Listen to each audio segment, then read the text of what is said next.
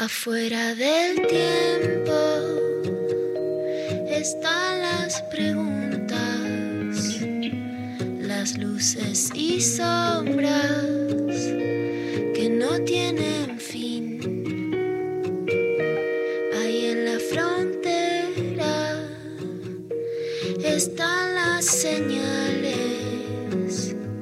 besando los bordes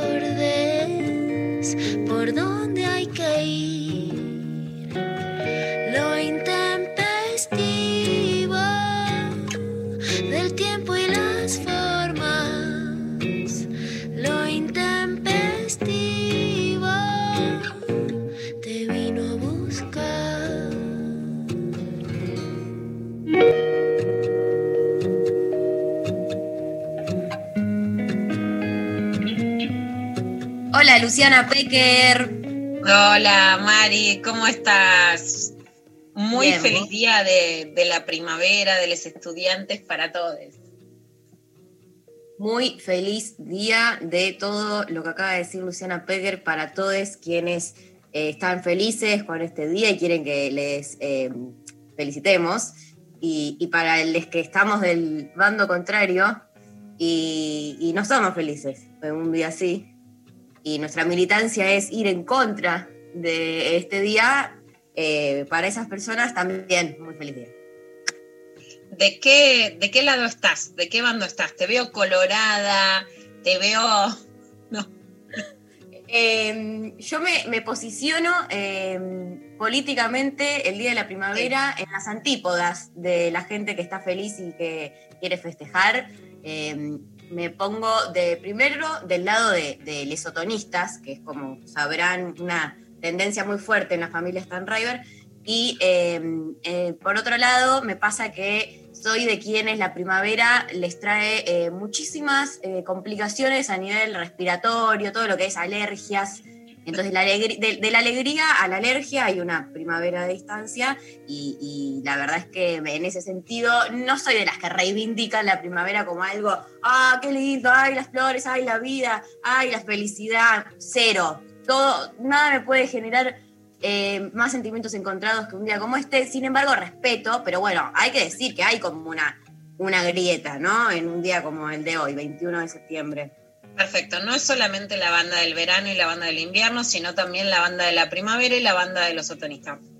Vamos a empezar por preguntarle a la gente de qué bando está, ¿no? Y también eh, el día de la primavera es el día de los estudiantes. Históricamente vamos a ver qué sale, porque siempre eh, Tulipán, que es una empresa de preservativos, salía con una campaña graciosa, porque se supone que el día de los estudiantes, vos fíjate que era como se iba supuestamente a Palermo y a las plazas más grandes en cada provincia, en cada localidad, a hacer un picnic.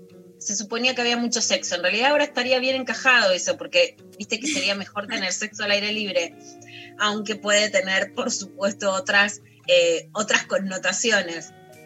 Y además, Luciano Lutero va a hablar sobre las parejas y si lo logramos, porque siempre, bueno, hablar con España es toda una odisea, pero si lo logramos también va a estar alguien a quien quiero y admiro mucho y que la está rompiendo, que es la periodista española y escritora Ana Requena, que lanzó el libro que es Feminismo Vibrante. Así que también les podemos preguntar si les parece que perfecto, acá Sofía dice que todo acordado que va a estar Ana Requena, si les hace vibrar la primavera, si les da ganas de disfrutar con su pareja o de estar en pareja, si la cosa de, viste, los pajaritos, la florcita, las mariposas, yo soy re primavera, imagínate, a mí me encantan.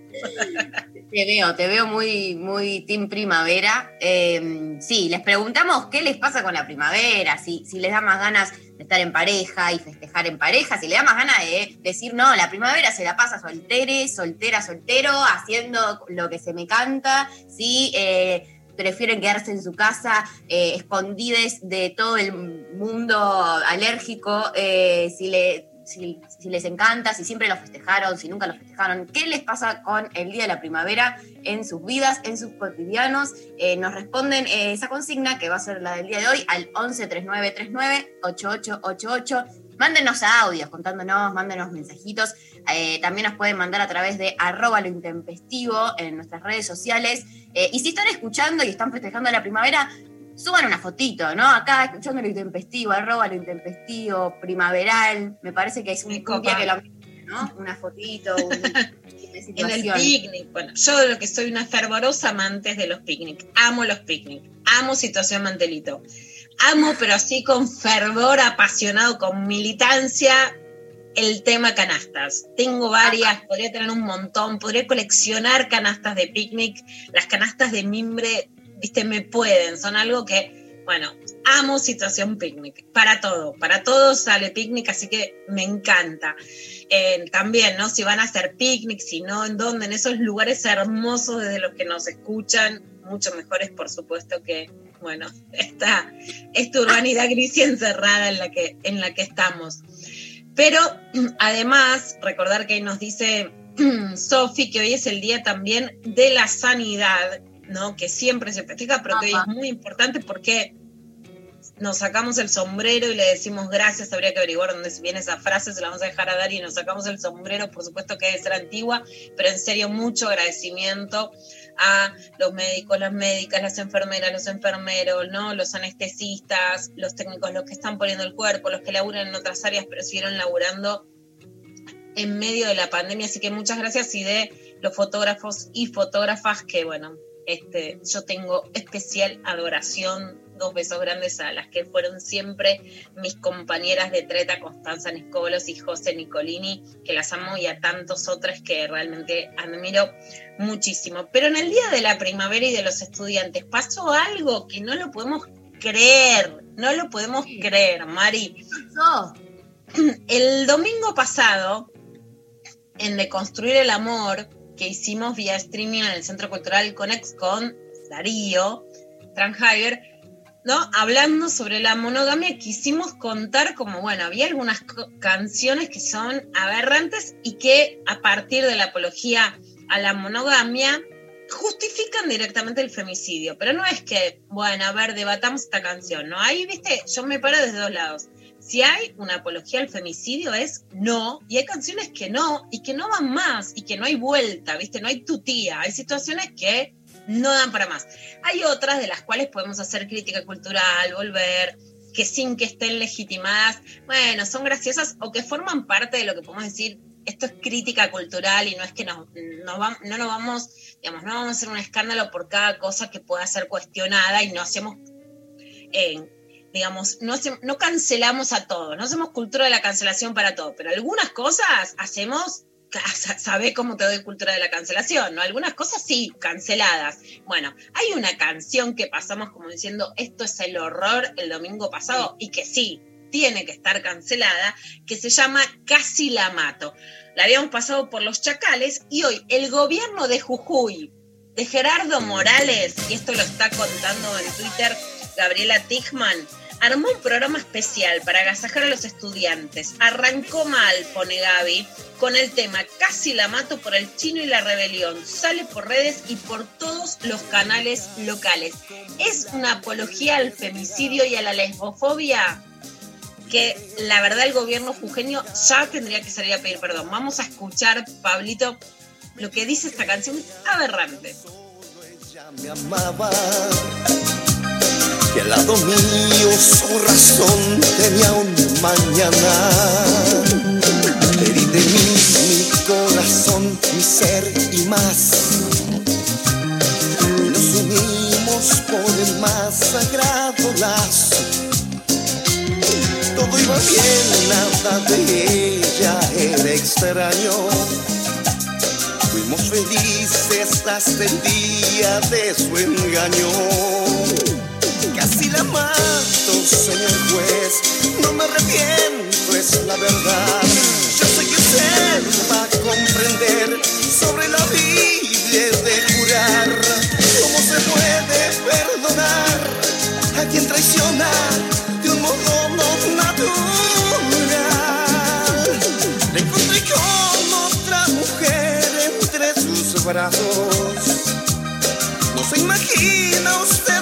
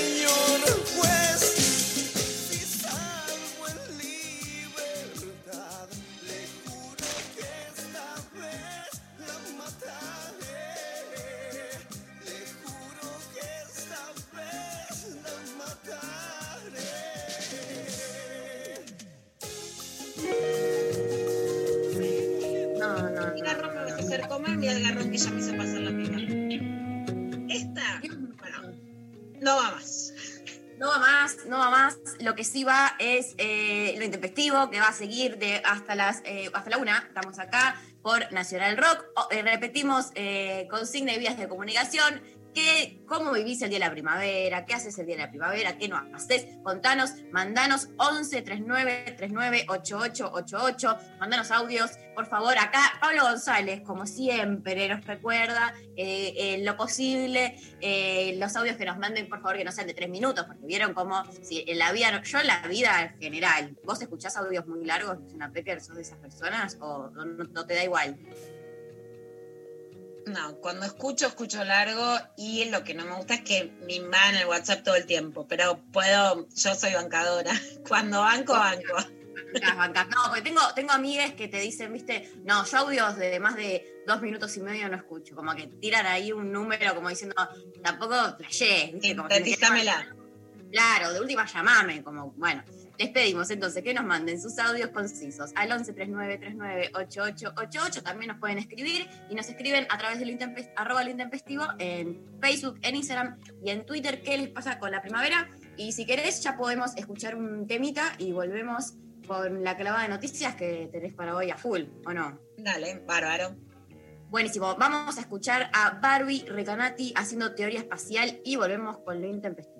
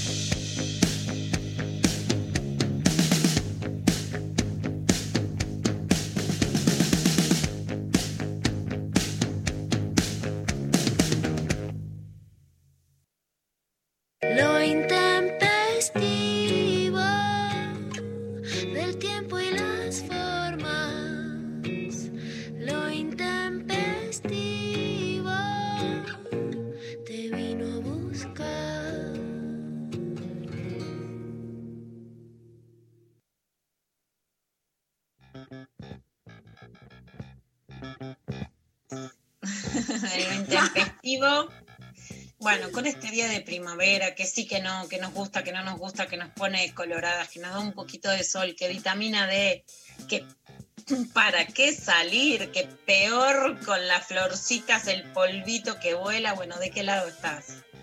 ¿De qué lado estás de la primavera? Nos eh, mandan sus comentarios eh, de nuevo 11 3939 8888. Vamos a escuchar un audio que ya llegó de un oyente a ver qué dice que le pasa. Todavía no. Vamos a esperar un cachín mientras que Pablo González. Eh, hagamos lo siguiente entonces. Si querés, Lula Pecker, querés em, entrar con clavada y hacemos mensajitos un ratito después. Exacto, Mari, vamos a entrar con la clavada de noticias y una situación que por supuesto se, se alargó, es mucho más difícil de lo que creíamos que iba a ser y tiene que ver con la pandemia de coronavirus que para nada está saldada. ¿Hasta dónde va a durar?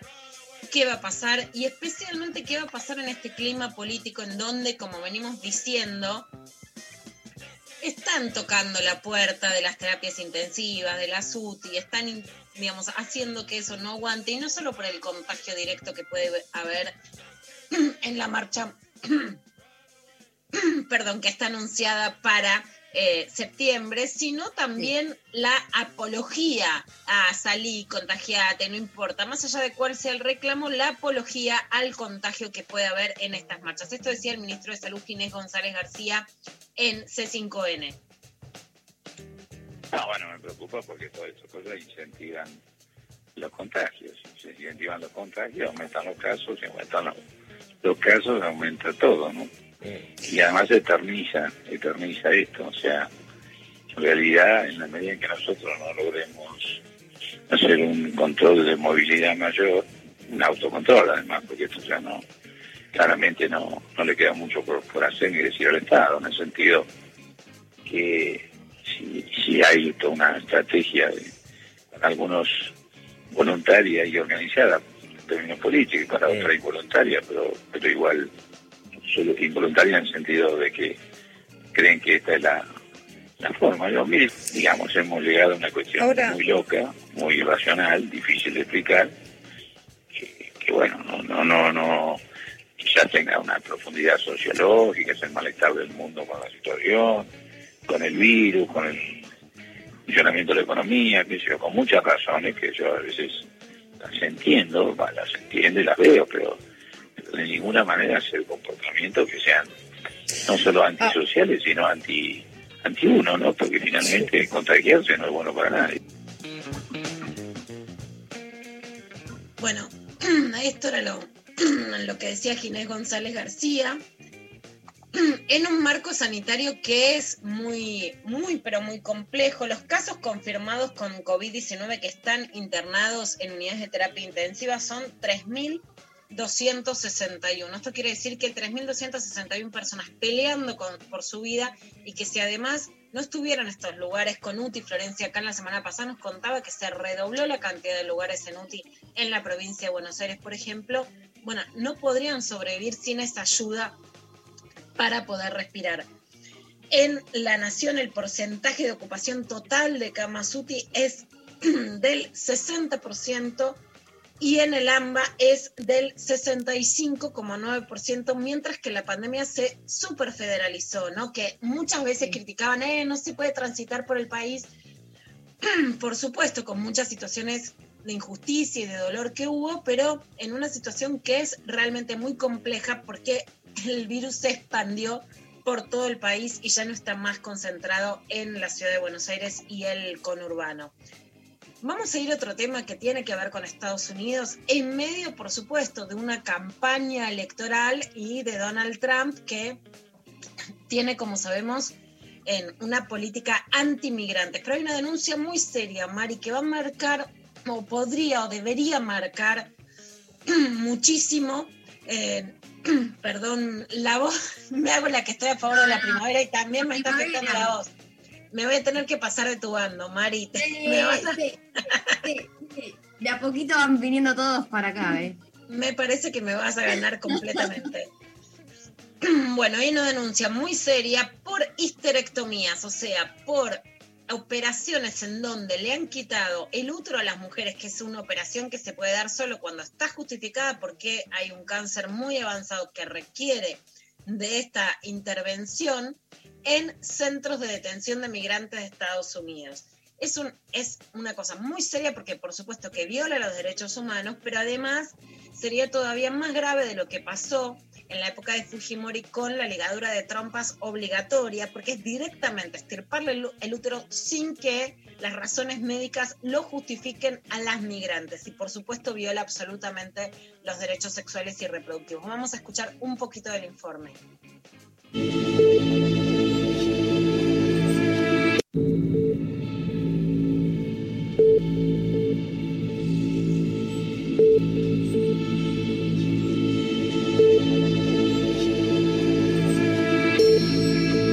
One should be going into immigration detention facilities and coming out with a forced hysterectomy. Uh, this builds on a terrible. Uh, lo que habla es una enfermera que cuenta cómo se le hacía estas este, histerectomías a las mujeres que no eran eh, validadas, que había un solo médico que las validara, que es imposible que se necesiten tantas histerectomías por la, cantidad de población. Es una denuncia que tiene que avanzar en Estados Unidos, pero que por supuesto pone contra las cuerdas el gobierno de Trump, o debería, ¿no? Más allá de cuánto esto va a incidir en la campaña, porque habla de condiciones ilegales, de violación de los derechos humanos y de algo que es muy importante, además de la intervención sobre el cuerpo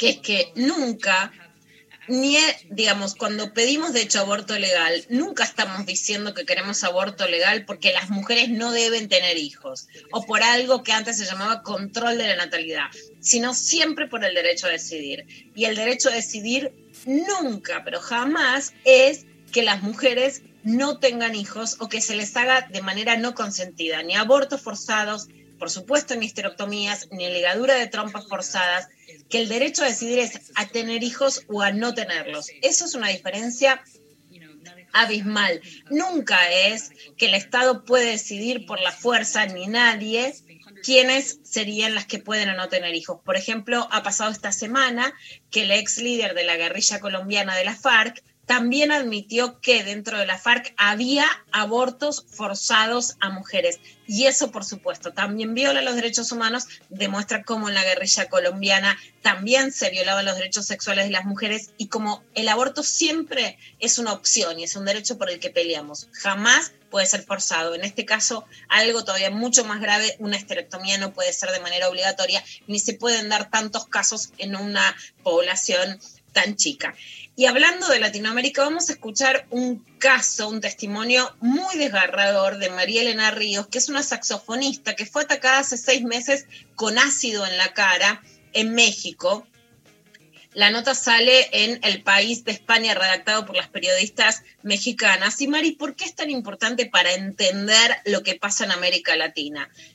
Porque, primero, que la práctica de tirar ácido en la cara es una práctica que sucede en la Argentina, ha sucedido, pero es todavía más habitual en Colombia y en México, donde se supone que si vos le arruinás la cara, o sea, la belleza a una mujer, le arruinás la vida, y se ha convertido en un método muy habitual.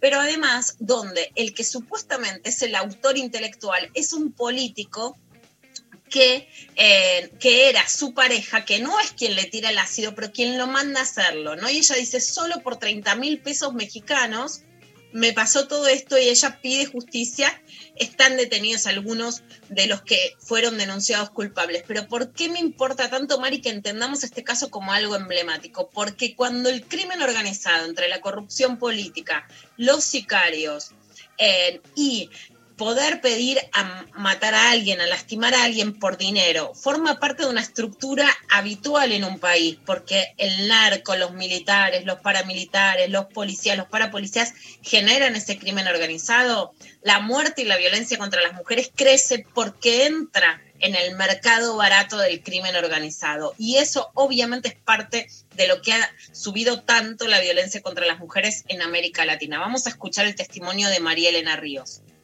tanta lucha, tanta demanda, eh, tantos gritos diciendo la palabra justicia tienen un porqué, ¿no?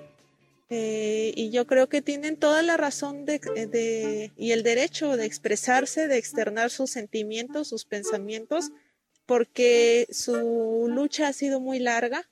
La mía es de un año y ha sido muy cansado, muy desgastante. Hay mamás, hay hermanas, hay primas, hay amigas o mismas a, agredidas que están pidiendo justicia, ¿no? Y yo considero que que este tipo de movimientos habla mucho de cómo está el país y el país necesita que se, que se implementen políticas públicas, políticas en donde la mujer sea protegida, donde no se violen sus derechos, donde la mujer se sienta segura, donde la mujer se sienta libre, donde la mujer no sea señalada, no sea criminalizada, ¿no? Es difícil denunciar porque lo primero que hace el agresor es intimidarte, causarte miedo para que no abras la boca. Eh, es difícil, a mí me ha costado, y no solamente a mí, a mi familia, porque aquí somos todos, nos afectaron a todos. Y bueno, eh, sin querer, me han comentado, ¿no? Que soy como un estandarte. Creo que lo que a mí me sucedió no se debe de volver a repetir, no tendría por qué suceder porque ya estamos hartas de que, nos señalen, que, que encima de que nos agredan digan que nosotras tuvimos la culpa, porque yo no pedí que me pusieran ácido, yo no compré un ácido y dije vacíe, vacíemelo, no, no tenemos la culpa de eso. Tremendo. Bueno, el testimonio es tremendo, Mari, y la historia es que hace cinco meses le tiraron ácido en Oaxaca, y que el autor material, o sea, el que le tiró el ácido era un sicario, un sicario de la violencia de género que lo hizo por 30 mil pesos mexicanos, que es el equivalente a 1.400 dólares, ¿no? Ese valor es importante, Mari, para entender esto, ¿no? ¿Qué significa que haya este nivel de crimen organizado? Y el autor intelectual es su expareja, que es Juan Antonio Vera Carrizal, que es un empresario de la gasolina y ex diputado local del PRI. El PRI es el gran partido que ahora no está en el gobierno, pero que estuvo en el gobierno como si fuera, como si estuviera atado al sillón presidencial, básicamente por, por una larga historia de, de corrupción y de fraude en México. Y acá ves cómo la política, la corrupción y la violencia de género van atadas contra las mujeres y claramente contra su cuerpo, ¿no? Y contra el deseo. La música que se escuchaba de fondo era ella tocando el saxo y es que no puedan tocar, que no puedan hacer música y que no puedan seguir mostrándose porque ella por el daño del ácido, de hecho sale en la nota, completamente quemada, ¿no? Que es, bueno, parte justamente de lo que también pasa. Bueno, una buena noticia que sería para recuperar el cuerpo de las mujeres es la cantidad de cosas que han pasado en estos años, que en parte ahora parecen frenadas por, por la pandemia también, ¿no? Después de ganar tanta cancha parece frenada, pero una noticia que tiene que ver con la facultad donde vos estudias comunicación y, es una noticia muy interesante que es que se abre la diplomatura en género y deporte dentro de la Facultad de Ciencias Sociales. Va a estar Anita Fuchs. Bueno, hay, es una iniciativa también de Carmen Espataro. Está buenísimo y nos va a contar un poquito Verónica Moreiro sobre esto. La Diplomatura Género y Deporte es un curso extracurricular de la Facultad de Ciencias Sociales de la Universidad de Buenos Aires. Tiene como meta brindar herramientas teórico-prácticas para discutir críticamente las desigualdades de géneros en el deporte y la actividad física. Y también otra meta es generar algún tipo de proyecto de intervención para revertir alguna de estas situaciones de discriminación y desigualdades en casos concretos. Está pensada para un público muy amplio de perfiles heterogéneos y una de las particularidades es que está dividida en diferentes módulos que tratan eh, diferentes temáticas, por ejemplo, teoría y eh, historia del deporte, teoría e historia de los géneros, sexualidades, cuerpo y un módulo especialmente pensado para la intervención en el terreno notición, ¿no? Eh, yo lo vi de casualidad por, las, porque sigo las redes de la facultad, digamos, y vi que apareció que mm, tuvieron para, como, para, iniciar el, curso eh, una charla con Ángela Lerena, eh, que daba como inicio a, todo lo que va a ser esta movida hermosa y me pareció espectacular, ¿no? Como empezar a ocupar y abrir esos espacios que, hasta ahora no están, nada, no venían siendo ocupados ni, tratados. Bueno, completamente, Mari, me encanta porque vos sabés, bueno, de hecho cuando cuando Ángela empezó haciendo, bueno, eh, banco, siendo conductora, etcétera, la verdad es que era una de las ultra poquísimas mujeres, con Luciana Robinska, con Débora Amato, con muy pocas, este, una sola relatora en la época de, por supuesto, de fútbol para todos, digo, una pionera que marcó, hay un interés enorme por el deporte, cada vez más pibas que juegan al fútbol, pero hay también cada vez más investigadoras que quieren ver qué pasa con el deporte, periodistas que quieren relatarlo, contarlo y formarse. Así que bueno, me parece una ventana abierta alucinante.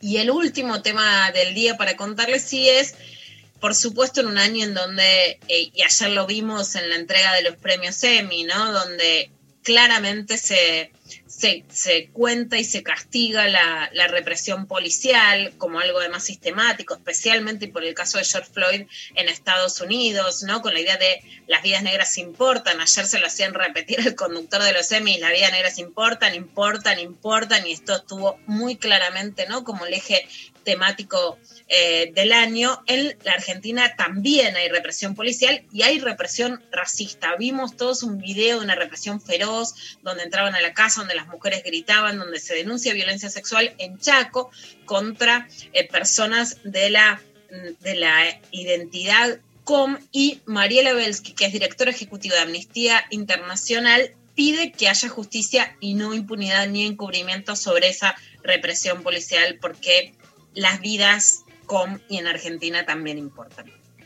El informe que presentó Amnistía Internacional releva casos de abuso de la fuerza policial y de las fuerzas de seguridad en provincias como Tucumán, Chaco, provincia de Buenos Aires, Ciudad de Buenos Aires, La Pampa, Mendoza, Córdoba, Santiago del Estero y Santa Cruz. Estos casos se vinculan directamente o indirectamente con las medidas de control del aislamiento social y preventivo obligatorio dictado a raíz de la pandemia.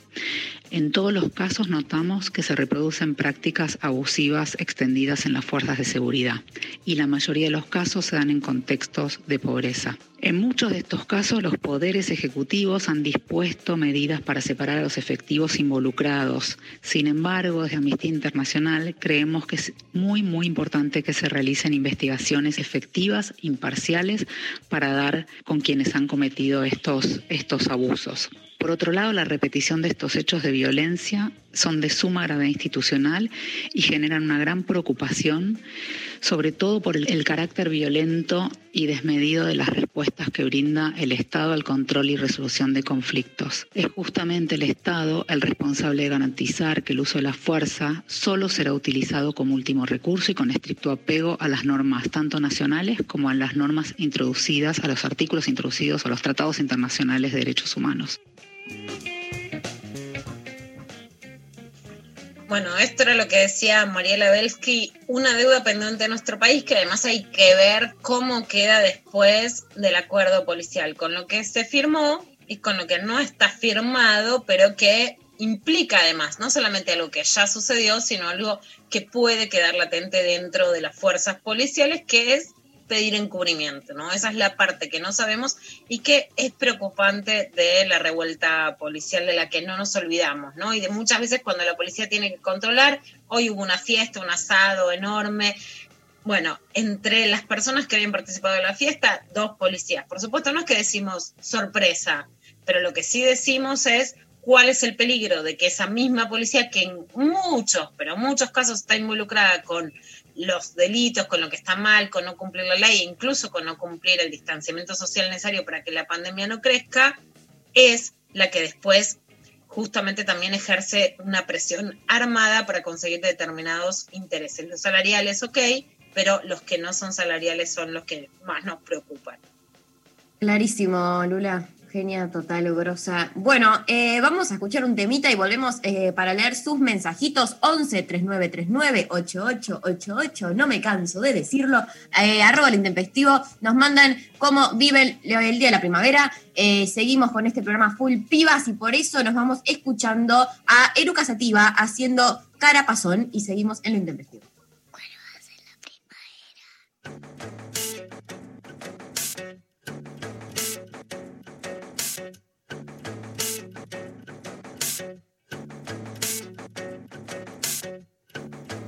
Cuando sale el sol, ¿dónde va la luna? Me pregunto.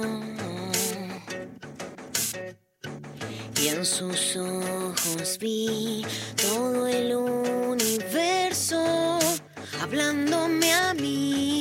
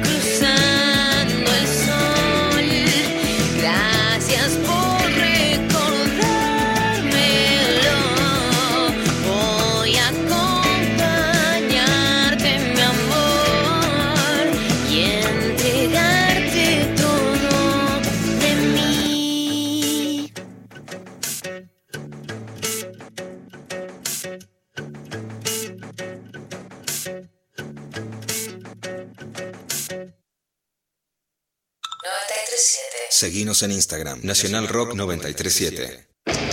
Pelear, Sufrir, caer, caer, levantarse.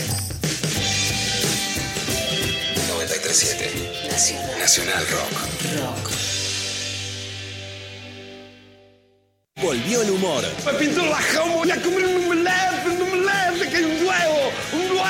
Lo mejor de Peter Capusotto. Socialismo nacional. De lunes a viernes a las 23.30. Por ahí me excedí un poco. En la televisión pública.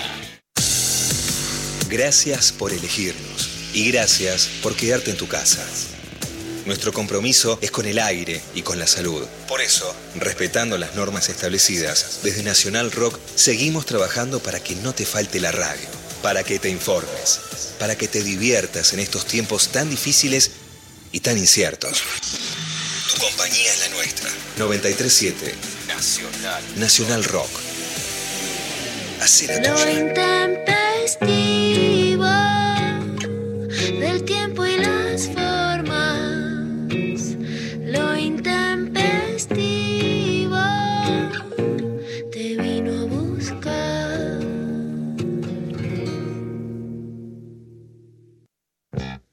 Eh, a ver qué nuestros, nuestras, nuestros oyentes sobre el Día de la Primavera. Por ejemplo, quiero empezar con este eh, mensaje que llega a través de Twitter de eh, Mena Alejandra que dice, es mi cumpleaños y estoy del bando de la fiesta. Chiques, cumplo 40, la festejo en casa, solar y adentro. Abrazos.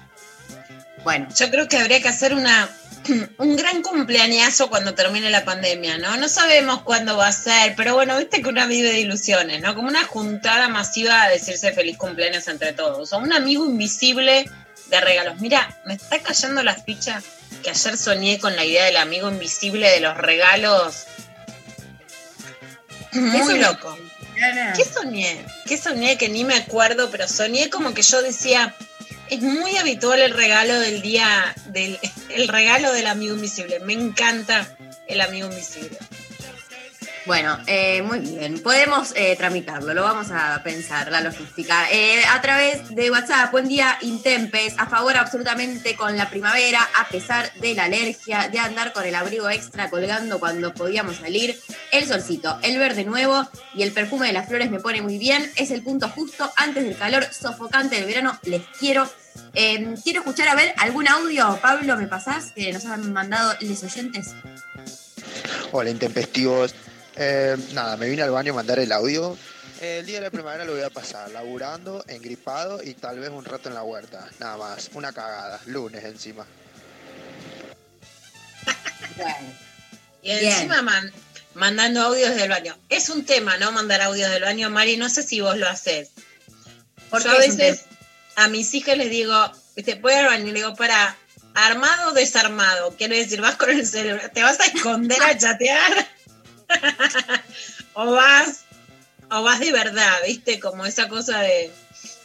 Sí, es cierto, es cierto que, que yo tengo amigas que a veces me graban audios desde el baño y te dicen como, estoy en el baño, pero y como que hacen, se re- quieren rescatar, como vas a escuchar como el, eh, el eco del baño, pero es porque, no sé, me estoy lavando las manos, como no te estoy mandando un mensaje mientras me echo un garco. Y a mí me chupa huevo, para mí no, no, no es para tanto. Si estás ahí, querés escuchar ese tiempo, ¿qué, no me estás mandando un video? Es un audio, no pasa nada, manden audio el baño. Pero también es ir a esconderse de los padres, de las madres, del esposo, del novio, de la novia, qué sé yo, ¿no? Ir como, viste, la intimidad para quienes viven con otras personas es algo perdido, entonces, bueno, te mando audio del baño, eh, me estoy escondiendo para decir algo. Sí, sí, sí, es verdad, es verdad. Bueno, nos llega eh, por eh, Facebook Zulma que nos dice, sí, a la primavera, saludos desde Bariloche, acá en el río Limay, y mirá, nos manda una foto Ah, súper feliz en un... Bueno, claro, así yo también quiero festejar el Día de la Primavera, en la mitad de la montaña. Qué lindo. Ahí, ahí la banco. Si me das un- una montaña, un río, quizás me pongo del lado de, de les amantes primaverales. Ganaron siempre, ganaron siempre porque no hay duda, pero en la pandemia, Bariloche, San Martín de los Andes, digo, La Rioja, tantos lugares que nos, que nos mandan, por nombrar algunos de, de donde hay oyentes del intempestivo, ganaron por goleada, claramente. Ganaron, sí, sí, ganaron por goleada. A ver, Pablo, otro audio de los oyentes. Buen día, lo intempestivo. Eh, les cuento que para mí la primavera es una alegría porque vivo en Bariloche. O sea, si bien no es la primavera que viven ustedes en Buenos Aires, por lo menos nos da esperanza y de que va a venir el verano, porque el invierno es muy largo. Buen punto, ¿eh? es un buen, gran argumento. un gran argumento. La última vez que fui a Bariloche fui en primavera, yo siempre había ido en, en invierno o, digamos, a trabajar en diferentes momentos, pero fui en primavera y no lo podía creer. Fue el Bariloche más lindo que vi. O sea, a lo mejor no hace la misma temperatura, pero las flores eran alucinantes en todas las rutas, en el camino. La verdad que me fascinó Bariloche en primavera. Qué, qué hermoso. Quiero, nos podemos teletransportar un ratito. No quiero teletransportarme mucho tiempo. Solo un, un ida y vuelta en el día. A pasar unas horitas, una meriendita, ¿no? Ahí con una canasta de las de Luciana Picker al lado de un río haciendo un picnic. Eh, nos mandan acá por Instagram, Yamila, que dice, te romantizo la primavera, bueno, me pone alegre, bueno. Nada, bien por eso. Eh, Lucía también por, por Instagram dice, me encanta, empieza el calorcito y el olor a flores me hace acordar mucho a mi ciudad natal. Hay algo de las flores que, bueno, nada, es como, son la hegemonía dentro de, para mí, todo lo que es las estaciones, claramente la primavera, ¿no? Es como, para mí es la más hegemónica. Y eso, eh, por un lado, eh, me dan ganas de, por eso me dan ganas de pelearme contra la primavera, y por otro lado, tienen a su favor las flores, los colores, ¿no? Como algo muy arriba que, bueno, es muy difícil. Me copa, muy, muy del bando de las flores, muy del bando de las flores. Hoy vi que la UTT está bancando, viste que a la UTT se le puede comprar una canasta de frutas, de verduras y tienen otros productos que es la Unión de Trabajadores de la Tierra, que digamos que siempre hablamos, Mari, que me parece que esto viene de mucho antes, pero que se consolidó mucho en la cuarentena poder consumir a productores. La UTT tiene además aceite, vinagre, mayonesa, yerba, ¿no? De, de pequeños productores, en general sin agrotóxicos, ¿no? Y hay toda una red donde se puede comprar para entrar a las redes de la UTT y hoy estaban saliendo a bancar a los floristas de la UTT, morí de amor. Hermoso. Eh, te leo otro mensaje de Nadia por eh, Facebook. Dice, soy fan mal de la primavera y de lo intempestivo. Bueno, muy bien. Gracias. Eh, Carito por, por Twitter que nos dijo, feliz chi, achis, chis, día de achi, la primavera, como con todos los estornudos. primer saludo de mi hijo, jaja, primavera igual mocos, abrazo para todos. Ah, Y que los mocos, para mí también, ¿eh? primavera igual mocos. Es como que hay algo de eso, que aunque una quiera ponerle toda la onda del mundo, cuando piensa en la primavera, cuando llega el momento, también llega el momento de que dejas de respirar y sos un moco viviente. Básicamente, sos un, un gran fluido, un gran moco. Está todo el tiempo como que no para la maquinaria, no es que, ah, me suena la nariz y bueno, hasta acá. Hay que preguntarle a Sol Peinada el miércoles que viene, que nos va a hablar. Yo le quiero hacer hincapié particularmente en eso. ¿Qué, qué pasa con los mocos? ¿Qué pasa con, con la primavera y este gran moco en el que me convierto? Miki Moco, ¿te acordás? Qué asco, qué necesidad. Qué necesidad, por favor. Eh, a ver, Pablo, ¿tenés otro audio para hacerme? Hola Intempestives, ¿cómo va? Bueno, a mí el calor me pone del orto, no me gusta, eh, más viviendo en Mendoza que no hay un punto medio, es o te cagás de frío en invierno o te morís de calor en verano. Pero si tuviera que ver algo bueno, creo que serían tres cosas. Una, que dormís con menos ropa. La otra, se te seca la ropa más fácil, no tenés que usar tender. Y es una buena excusa para tomar birra casi día por medio. Así que bueno, les mando un beso a los tres. Ay, qué bueno. Mira, me estoy acordando. Sí, en primavera, porque fui hace dos años a la Feria del Libro de Mendoza y Anita Negri, que es una periodista que les recomiendo a todos en Mendoza, acá, que es una periodista con visión de género alucinante de Mendoza, eh, nos llevó a mis hijas y a mí hacer un picnic. Paramos en una casa de alfajores. La cantidad de copitos que compré para ese picnic no te los puedo contabilizar. Desestoqué Mendoza de copitos dulce de leche y fuimos a hacer un picnic, pero que fue alucinante en la montaña. Uno de los recuerdos más hermosos. Qué lindo. Lindo, por Dios, esas cosas, bueno, me pone mal. Eh, o sea, me encanta que escuchar esas anécdotas, es hermoso, pero una también después dice, ay, qué lindo, que te pones a imaginar, que qué lindo sería estar ahí en una situación así, mirando la pared que tenés enfrente hace siete meses. Eh, La biblioteca. Ya quiero, quiero extinguir la biblioteca. Juego todo, eh, la- los libros, todo, el, bueno, y renacer, obvio. Muy bien, queremos, eh, a ver, escuchamos un audio más de los que nos mandaron los oyentes antes de seguir con el programa. Viene Luciana Lutero, escuchemos un audio más, por favor. Yo era una niña muy pro primavera, adoraba las flores, la naturaleza, el aire libre, estaba esperando esta fecha todo el año.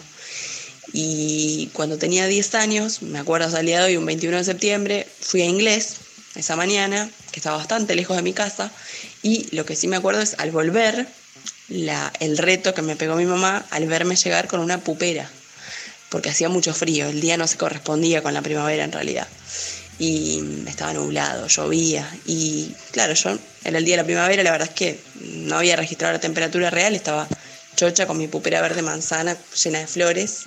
Este, y bueno, me acuerdo de esa anécdota con mucha ternura, ¿no? Por, por la inocencia de la niñez. Me encanta, me encanta. Es cierto que, claro, uno dice día de la primavera, ya me- te calzás los- el short, ¿no? La remerita corta y salís como si eh, la vida fuese ya otra cosa, ¿no? Del 20 al 21, supuestamente la temperatura cambia y no, uno se caga de frío igual, eso hay que recordarlo, porque el sol te camufla, pero te corres del sol o se te va el sol un poquito y te quiero ver en pupero. Bueno, vos sabés que yo creo que acabo de hacer exactamente lo mismo, porque, por ejemplo, ayer trabajé en manga larga. ¿Qué situación me hizo hoy decir, hoy me pongo un vestido verde manzana, por supuesto de manga corta, yo ya la pupera, chicos, ya todo, pero yo soy o de calza o de vestido. Yo dije, hoy es el día de la primavera, me pongo vestido, la verdad que siento un frío, ¿no? Acá un escosor, como si estaba para manga larga. ¿Por qué? ¿Qué me hizo Ay. pensar? No, no hay que engañarnos, o sea, está todo bien, pero después el, la- el cuerpo lo sabe, lo siente. Si el cuerpo eh, le damos más bola, nos damos cuenta que aunque querramos en nuestro imaginario y en toda la construcción social sobre la primavera y todo lo que esa subjetividad nos genera, eh, después vamos, lo contrastamos con la realidad y te estás cagando el frío, terminas el día de la primavera súper resfriado, después de salir a hacerte, ah, sí, qué lindo, qué lindo, ah, y te, te quiero ver, después lleno de mocos, eh, pasando el 22 de septiembre eh, con una gripe. Así que por favor, eh, un poco más de atención a, o por lo menos chequear la temperatura. Yo, todos Sí, queremos. lo que no hago. Eso, para mí también la gente se divide en dos bandas. Los que miran la temperatura y las que no. Ahí tengo una cosa como. Yo miro, yo miro mucho, ¿eh? Yo Ah, to- todos los días. de las nuevas generaciones, yo no lo puedo asimilar. Pero bueno, viste, yo saqué todo, vestidito, mirá, me puse los aros verde manzana de flores, porque es como, bueno, vamos a poner lo que tenemos, ¿no? Primavera es vestidito. Primavera es vestidito, más vale. Eh, vamos, eh, si te parece, a leer un mensajito más. Eh, acá por, por WhatsApp dice, hola intempestivas, amo que ya el intempestivas, gracias Sí, a que nos está diciendo intempestivas. El full pibas es intempestivas, me encanta. Y encima eh, no vamos a regalarle eso a la reta, que Darío ya nos estaría diciendo, ay, te lo dice la reta. No, no lo decimos nosotras. entre nosotras. eh, hola intempestivas, amo el programa Full Pibas. eh, totalmente Timo Otoño, Mari te banco fuerte, las amo, Vela de Varadero. Aguante. Uno, una de mi lado, muchas gracias. Eh, además nos dijo intempestivas, o sea, hizo todo bien esta persona, gracias Vela. Eh, buenos días intempestives, también por WhatsApp. Feliz primavera para todos y todas. La fecha por el simple hecho de que sea mi cumpleaños y la gente como que está más de buen humor. Un saludo a todo el personal de la sanidad y a los estudiantes. Salúdenme. Bueno, feliz cumpleaños. ¿Cuánta gente cumpliendo años, eh? Feliz cumpleaños, súper feliz cumpleaños. Súper feliz cumpleaños, que tengas un día hermoso. Vamos a escuchar un tema y se viene Luciano Lutero para hablar de parejas y tirarnos toda la alegría probablemente de la primavera al carajo, eh, o por lo, por lo menos a mí seguro. Pongamos Nos una va- ficha. Pongamos una ficha, vamos a tratar de ser optimistas. Nos vamos escuchando a los redonditos de Ricota haciendo un tema que va para el día de la fecha. Maldición, va a ser un día hermoso y seguimos con la independencia.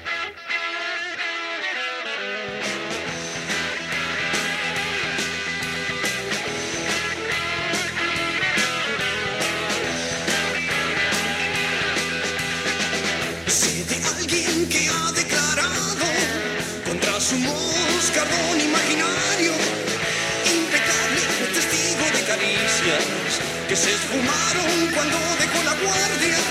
Pintan mal las cosas para él, mi viejo, pintan mal. ¡Wow! Maldición, va a ser un día hermoso. Maldición de alguien que obliga a su aventura pagar los platos rotos de la gira. Es el rufián arrepentido de los días, del único grito que sabía. Pintan mal las cosas para él, mi viejo, pintan mal. ¡Wow! Maldición, va a ser un día hermoso. Maldición.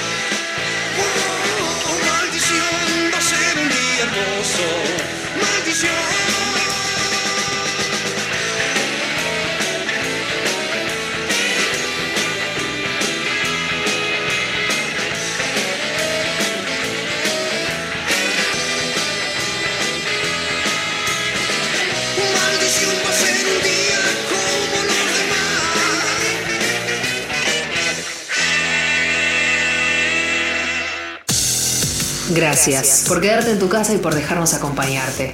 Aunque todavía esto no se terminó, estamos acá, sin romper el aislamiento, pero acercándonos. Todavía podemos encontrarnos en el aire. La radio pública siempre está, en las buenas, y en las malas. Como dice esa canción, que no nos roben el estado de ánimo. Gracias por elegirnos. Somos la 937, Nacional, Nacional Rock. Hace la tuya. Entre música y palabras.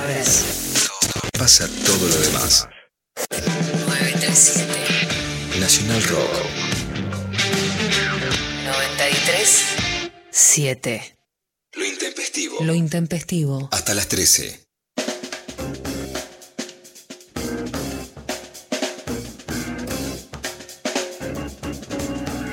¿Qué tal? ¿Qué tal? ¿Cómo te va, María? ¿Cómo estás? Bien, ¿te puedo preguntar antes de arrancar qué te pasa con el Día de la Primavera? No, yo soy un eterno militante del Día de la Primavera, así que no, no estoy muy contento. No. Lo- Bueno, del otro lado de la grieta. ¿Qué? ¿Ustedes odian la primavera? ¿Hay, hay haters de la primavera?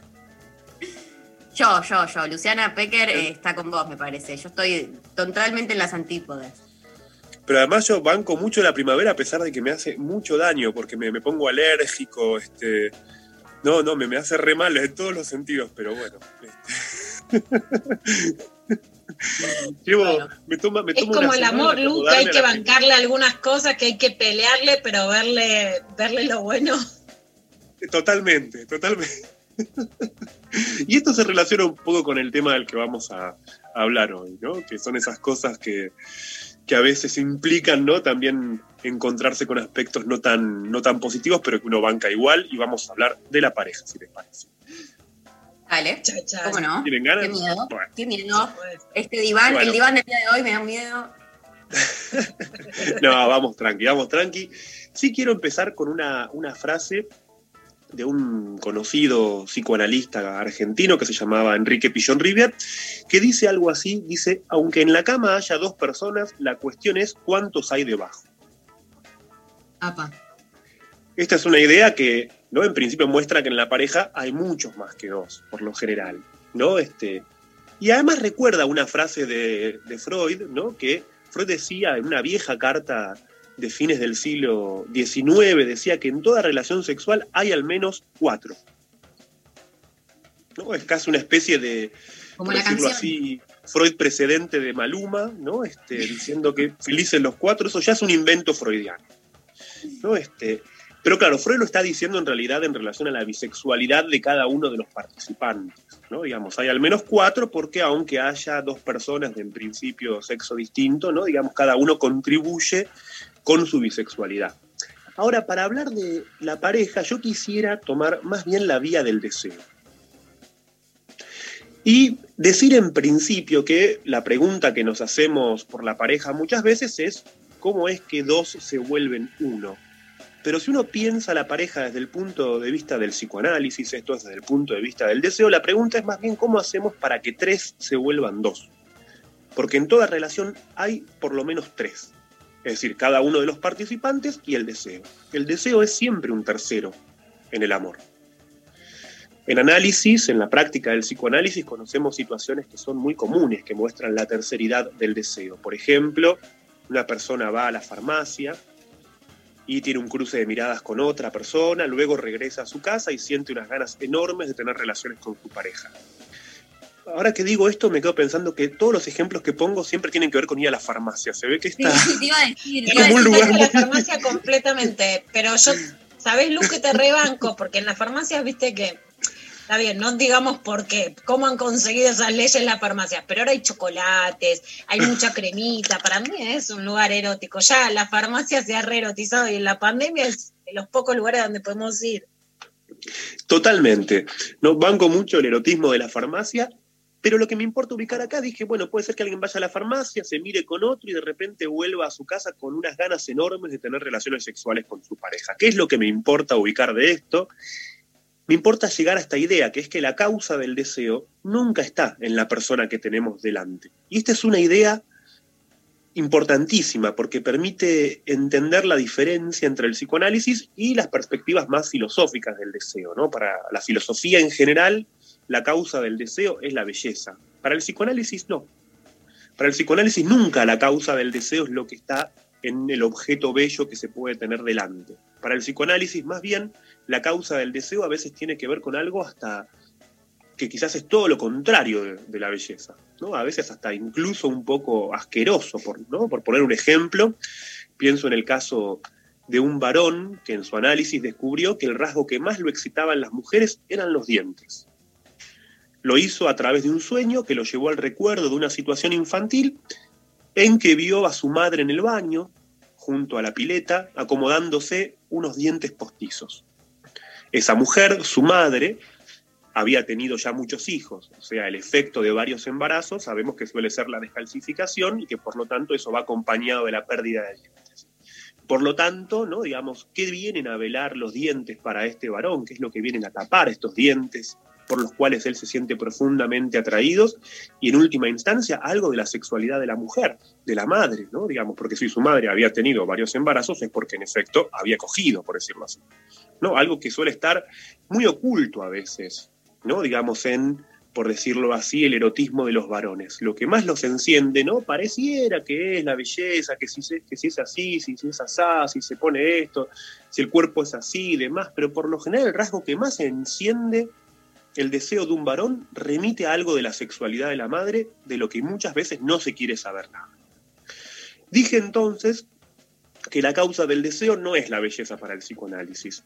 E incluso algo muy común en la práctica del análisis es descubrir que aquellos que se autoperciben o se consideran más o menos heterosexuales, la causa de su excitación suele estar en fuentes homoeróticas. Si vuelvo a la escena de la farmacia, diría que hasta quizás ni siquiera sería raro en análisis escuchar que aquello que excitó a una mujer fue la conversación con otra mujer. Tampoco es extraño que un varón quiera tener relaciones sexuales con una mujer luego de ver una película de acción en la que, por ejemplo, se calentó con Bruce Willis o Brad Pitt. ¿No? Lo que me importa ubicar, y aquí retomo esta idea freudiana de la bisexualidad, es que justamente para el psicoanálisis hablar del deseo es algo que va más allá de la identidad de quien desea. ¿no? Esto es una de las cosas más difíciles de entender en psicoanálisis, que a nivel del deseo es difícil encontrar una identidad. Y todos tenemos, por decirlo así, deseos que nos vuelven, ¿no? Digamos, si lo pensamos desde el punto de vista de la bisexualidad, ¿no? Digamos, somos varones, mujeres, heterosexuales, homosexuales, que no hay exclusión. Decía que esta es una de las ideas más difíciles de aceptar del psicoanálisis, porque nos muestra que desde el punto de vista de la sexualidad no somos uniformes, ¿no? Estamos atravesados por deseos que no tienen identidad, cuya causa por lo general, como dije, nos resulta desconocida. De hecho, si yo tuviera que mencionar uno de los descubrimientos que hice en mi propio análisis, diría que una de las cosas que yo descubrí es cuánto me gustan los varones. Gracias al análisis, yo, por ejemplo, pude empezar a amar a varios hombres, sin tener que sintomar ese, sin sintomatizar ese deseo. Por ejemplo, poniéndome celoso. Y si bien, ¿no? Digamos, entiendo que este, creería que yo sería algo así como un varón heterosis, creo que se nombra así lo que yo soy, ¿no? Digamos, que no tiene una práctica homosexual, me niego, ¿no? Este, a decir que no me gustan los hombres. A mí me gustan los hombres, ¿no? Y el homorotismo ocupa un lugar importantísimo en mi vida. Por cierto, les diría que notar la causa homoerótica de algunos de mis deseos me sirvió para algo que incluso creo que es muy importante, no solo para no sufrir de celos o sufrir un poco menos, sino también para deshacer un hábito social que tiene una raíz erótica. Y entre varones es que no haya nada mejor para un varón que otro varón. Yo diría que, ¿no? Este, gracias al análisis, por ejemplo, ¿no? Y, me tomó muchísimos años, se los aseguro, es que yo pude empezar a tener amigas mujeres, algo que no podía en otro momento. Los varones me gustan, sí, como dije, pero como amigos a veces me parecen un poco repetitivos, dicen más o menos siempre lo mismo.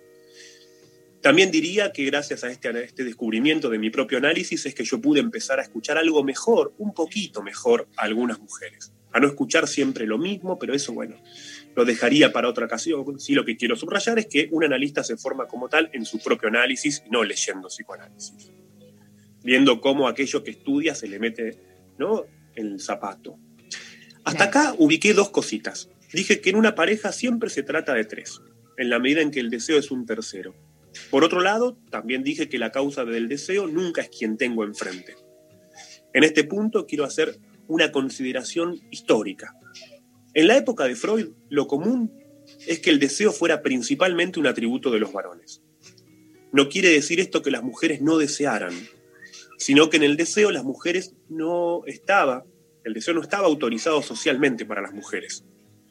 La esfera pública era para que los varones realizaran sus deseos y las mujeres, así lo dice Freud, se refugiaban en la fantasía.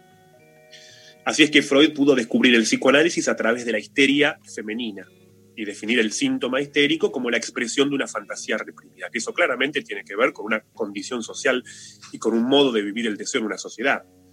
En las fantasías, por supuesto, y esto es lo que Freud descubrió, las mujeres no deseaban al marido, deseaban al cuñado, tal vez a otra mujer, en fin. En este punto, pienso cómo para las mujeres la relación entre deseo y fantasía se continuó incluso hasta una época no muy lejana. Por ejemplo, la época de, de oro de las telenovelas, que permitían que una mujer deseara a otros mientras se dedicaba a las tareas de la casa. De hecho, hay un libro muy lindo que creo que está fuera de circulación ahora, de Liliana Viola, que se llama Migré, puede ser que sería el nombre ese, ¿no? Que es, Es una Migré y de- tuvo un problema legal de familiares de Migré que, que es tristemente mal parido porque es un libro extraordinario que lamentablemente ha sido censurado. Exactamente, ¿no? Por, bueno, por la familia que no estuvo de acuerdo con la publicación de algunos aspectos íntimos de, de, la vida de Migré, ¿no? Pero bueno, el libro es muy bueno, ¿no? Se consigue en las redes para quien quiera descargarlo, ¿no? Este, y está buenísimo porque ubica claramente algo de eso, ¿no? Del erotismo que había en torno a los teleteatros, ¿no? A las novelas que acompañaban. De hecho, es algo que a mí siempre me llamó la atención esto, cómo, cómo algunos varones homosexuales cumplieron la función de analistas del deseo femenino. ¿No? Migré sin duda lo fue. ¿no? que Migré fue un gran escuchar analista. lo que, lo que los heteros no estaban dispuestos Porque a no estaban entorpecidos, porque podían conectar con ese otro deseo que no era el deseo hétero. ¿no? De hecho, digamos, también podríamos pensar en García Lorca en Yerma. ¿no? García Lorca ¿no? logró en Yerma ubicar un problema femenino que creo que nadie había escuchado mejor que él. Ahora, eso vuelve, nos devuelve ¿no? a la idea que mencionaba recién de la bisexualidad. De hecho, un varón puede tener una práctica sexual activa con otros varones, pero eso no quiere decir que no tenga deseos cuya causa puedan ser las mujeres. Ahora, volviendo a lo que decía hace un momento de la histeria, ¿qué es lo más propio de la histeria femenina si la pensamos en esa clave social? ¿no? Esto es, en una sociedad que situaba el deseo en los varones, la realización pública del, del deseo como algo propio de los varones, a la mujer, vamos a decirlo así, solo le quedaba la venganza. Si algo caracteriza a la histeria femenina entendida en ese contexto, ¿no? y esto es lo que descubre Freud también, es la venganza. Deseo y venganza son dos cosas que siempre van de la mano. Donde hay un deseo, siempre hay alguien que se venga. El deseo Lu, es te, lo más te hago una pregunta sobre. ¿Cómo? Perdón, Lu. Te hago una pregunta sobre, sobre este punto. Bueno, es interesante porque casi todas las novelas modernas que a mí me encantan, la última que acabo de terminar es La venganza de Analía, muestra a las mujeres como vengadoras, ¿no? Y que eso es lo que, lo que hay que frenar, que quieran justicia pero que no quieran venganza. Pero te, te pregunto sobre sí. la palabra histeria, porque sí es una de las palabras como psicoanalíticas que más circula y que más ha circulado de, de modo, digamos, de modo criollito, con un tono muy despectivo. La histérica es la que calienta la pava pero después no coge, la calienta pija que después en realidad no quiere, que no sabe lo que quiere. ¿Cuál es la diferencia entre cómo usas vos el término histeria y esto que sentimos que decís histérica y nos corremos para atrás con un escalofrío? ¿Cuál es esa diferencia? Está buenísimo lo que decís, porque yo creo que justamente la palabra histeria, histeriquear, ¿no? Se usa en un sentido general como seducir y demás, este, pero me parece que en psicoanálisis la, la palabra histeria tiene un sentido muy específico y que nombra un tipo de relación con el deseo donde, para decirlo de esta forma, se desea por procuración, se desea dejándole un lugar privilegiado al deseo del otro. Y eso, insisto, es una forma muy histórica. La histeria no es, yo lo vengo desarrollando esto hace mucho tiempo, la histeria no existió desde siempre y de hecho hace el viernes terminé de dar un curso que se llamaba El fin de la histeria, ¿no? Porque la época de la histeria terminó también, porque cambió la sociedad, ¿no? Este, es verdad que hoy en día, ¿no? En una época en la que la histeria retrocedió o ya no es una forma de posicionarse en el deseo para las mujeres, ¿no? Digamos, aparecen otras formas y eso hace que se use la palabra histérica como despectivamente, ¿no? Este, pero sí quiero ubicar este aspecto, ¿no? Que, ¿no? Digamos, la histeria es para el psicoanálisis algo vinculado a su descubrimiento más importante, que es la relación entre el deseo y la venganza, y que tiene que ver con que lo que descubre el psicoanálisis en la histeria es un modo oprimido del deseo. ¿No? Digamos, como decía recién, a la mujer le quedaba solamente desear en la fantasía, ¿no? O en última instancia, cuando, como el deseo que importaba era, ¿no? Digamos, el, el del varón, si el deseo que importa es el, del varón, lo único que le quedaba era quejarse de ese deseo. ¿No? Este, quejarse, o si, por ejemplo, descubría una infidelidad del varón, bueno, no sé, le, le rompía el auto, le quemaba, le quemaba una camisa, qué sé yo, esa- esas formas tan, este, tan Te voy a sacar problemáticas, toda ¿no? la, la publicidad de una cerveza en Mendoza que muestra que la mujer se va de la casa y no le deja ni la bombita de luz, ¿no? Porque es mala, Exacto. se va con otra, lo arranca todo. Exacto. Y yo creo que ese estilo vengativo, ¿no? Está en retroceso. ¿No? Digamos, no, uno no puede. A veces se habla de la venganza femenina, y yo no creo que exista la venganza femenina. Sí creo que hubo un modo de relación social con el deseo que es el que implica la histeria, que no le dejaba a la mujer otra forma de expresarse finalmente que no fuese de manera vengativa. Pero de un tiempo a nuestra parte, ¿no? Digamos, las mujeres ya no viven el deseo de esa forma, diría, tan opresiva. ¿no? Se modificó el modo de relación con el deseo. La nuestra ya no es la época del este. ¿No? Este, la nuestra es una época en la que las mujeres se, le- se le animan más al deseo, ya no tienen reparos para actuar, van mucho más al frente. Dicho, ya no, ya no, no- no conocemos mujeres que fantaseen con Arnaldo André mientras espera que llegue ¿no? el marido. Que encima No, de daba hecho- cachetazos, un desastre, Arnaldo. Ahí sí que con amo y Exactamente, señor ¿no? Yo soy culebronera, pero no de amo y señor. Me, me Pero- me, me- me dan la referencia, que acá tengo 22, no sé si se acuerdan. Vos te, te perdiste a Arnaldo André, ¿no? Que era. Este, Era el señor de era- las telenovelas, un señor paraguayo, que era como, así, como una idea de machote. eh, que en ahí, yo te lo explico mientras Lu puede ir a atender el timbre, ver, porque esto es periodismo verdad en pandemia. Bueno, hacía muchas novelas con Luisa Culió, que es una actriz que reivindica y dice que estaban empoderadas, porque lo he hablado con Luisa en una charla con Gabriela Borrelli, pero bueno, que queda como muy paradigmático y hacía, pasaba algo que hoy no podría pasar, Mari, más allá de que tenemos que contextualizar las cosas, que quedaba cachetazos, las mujeres también devolvían, pero después, la verdad, nunca era lo mismo. Y Luisa Culioc te lloraba lágrimas de rímel negro, es una mujer bellísima y lo sigue siendo, y súper inteligente y muy comprometida además, ¿no? Que a ella hay que reivindicarla. Pero en Amo y Señor, a mí no me gusta porque volaban los bifes. Volaban los No, bifes, no, pero a diestra y no, no. siniestra. Ah, sí, no es, no es el culebrón que yo reivindico. Ahí te, te salgo, ¿no? Sí, claramente, ¿no? Las telenovelas giraban en torno, ¿no? Digamos, a, a suponerle masoquismo a las mujeres, construían a la mujer como masoquista. ¿No? Este, tenían ese punto donde, ¿no? Digamos, este, cargar con el desprecio y con el odio de un tipo y con la bronca, ¿no? Hacerlo enojar era casi equivalente en la telenovela para a mostrar como que era equivalente a excitarlo. Esto es una construcción social de- del erotismo, pero que insisto, creo que hoy en día este, se fue disolviendo esa posición, ¿no? De hecho, creo que, ¿no? De, de un tiempo a esta parte, la, la- la- histeria ya dejó de ser, por decirlo así, la forma de sufrimiento que encapsulaba el deseo de las mujeres. Hoy en día las mujeres tienen una posición mucho más distinta, ¿no? Ahora, donde el deseo pareciera que empezó a quedar del lado de las mujeres, y yo decía recién, ¿no? Que deseo y venganza van de la mano, y donde alguien desea, hay alguien que se venga, ¿no? La pregunta que nos haría yo hoy es, bueno, ¿y si las mujeres pasaron a encarnar el deseo? ¿Quiénes se ven? ¿Dónde está la venganza hoy? ¿No? Digamos. Es un tema que a mí me ¿Está en viene los varones, Lu? Eso es lo que, lo que Sí. yo sostengo es que está en los varones. ¿Vos qué pensás?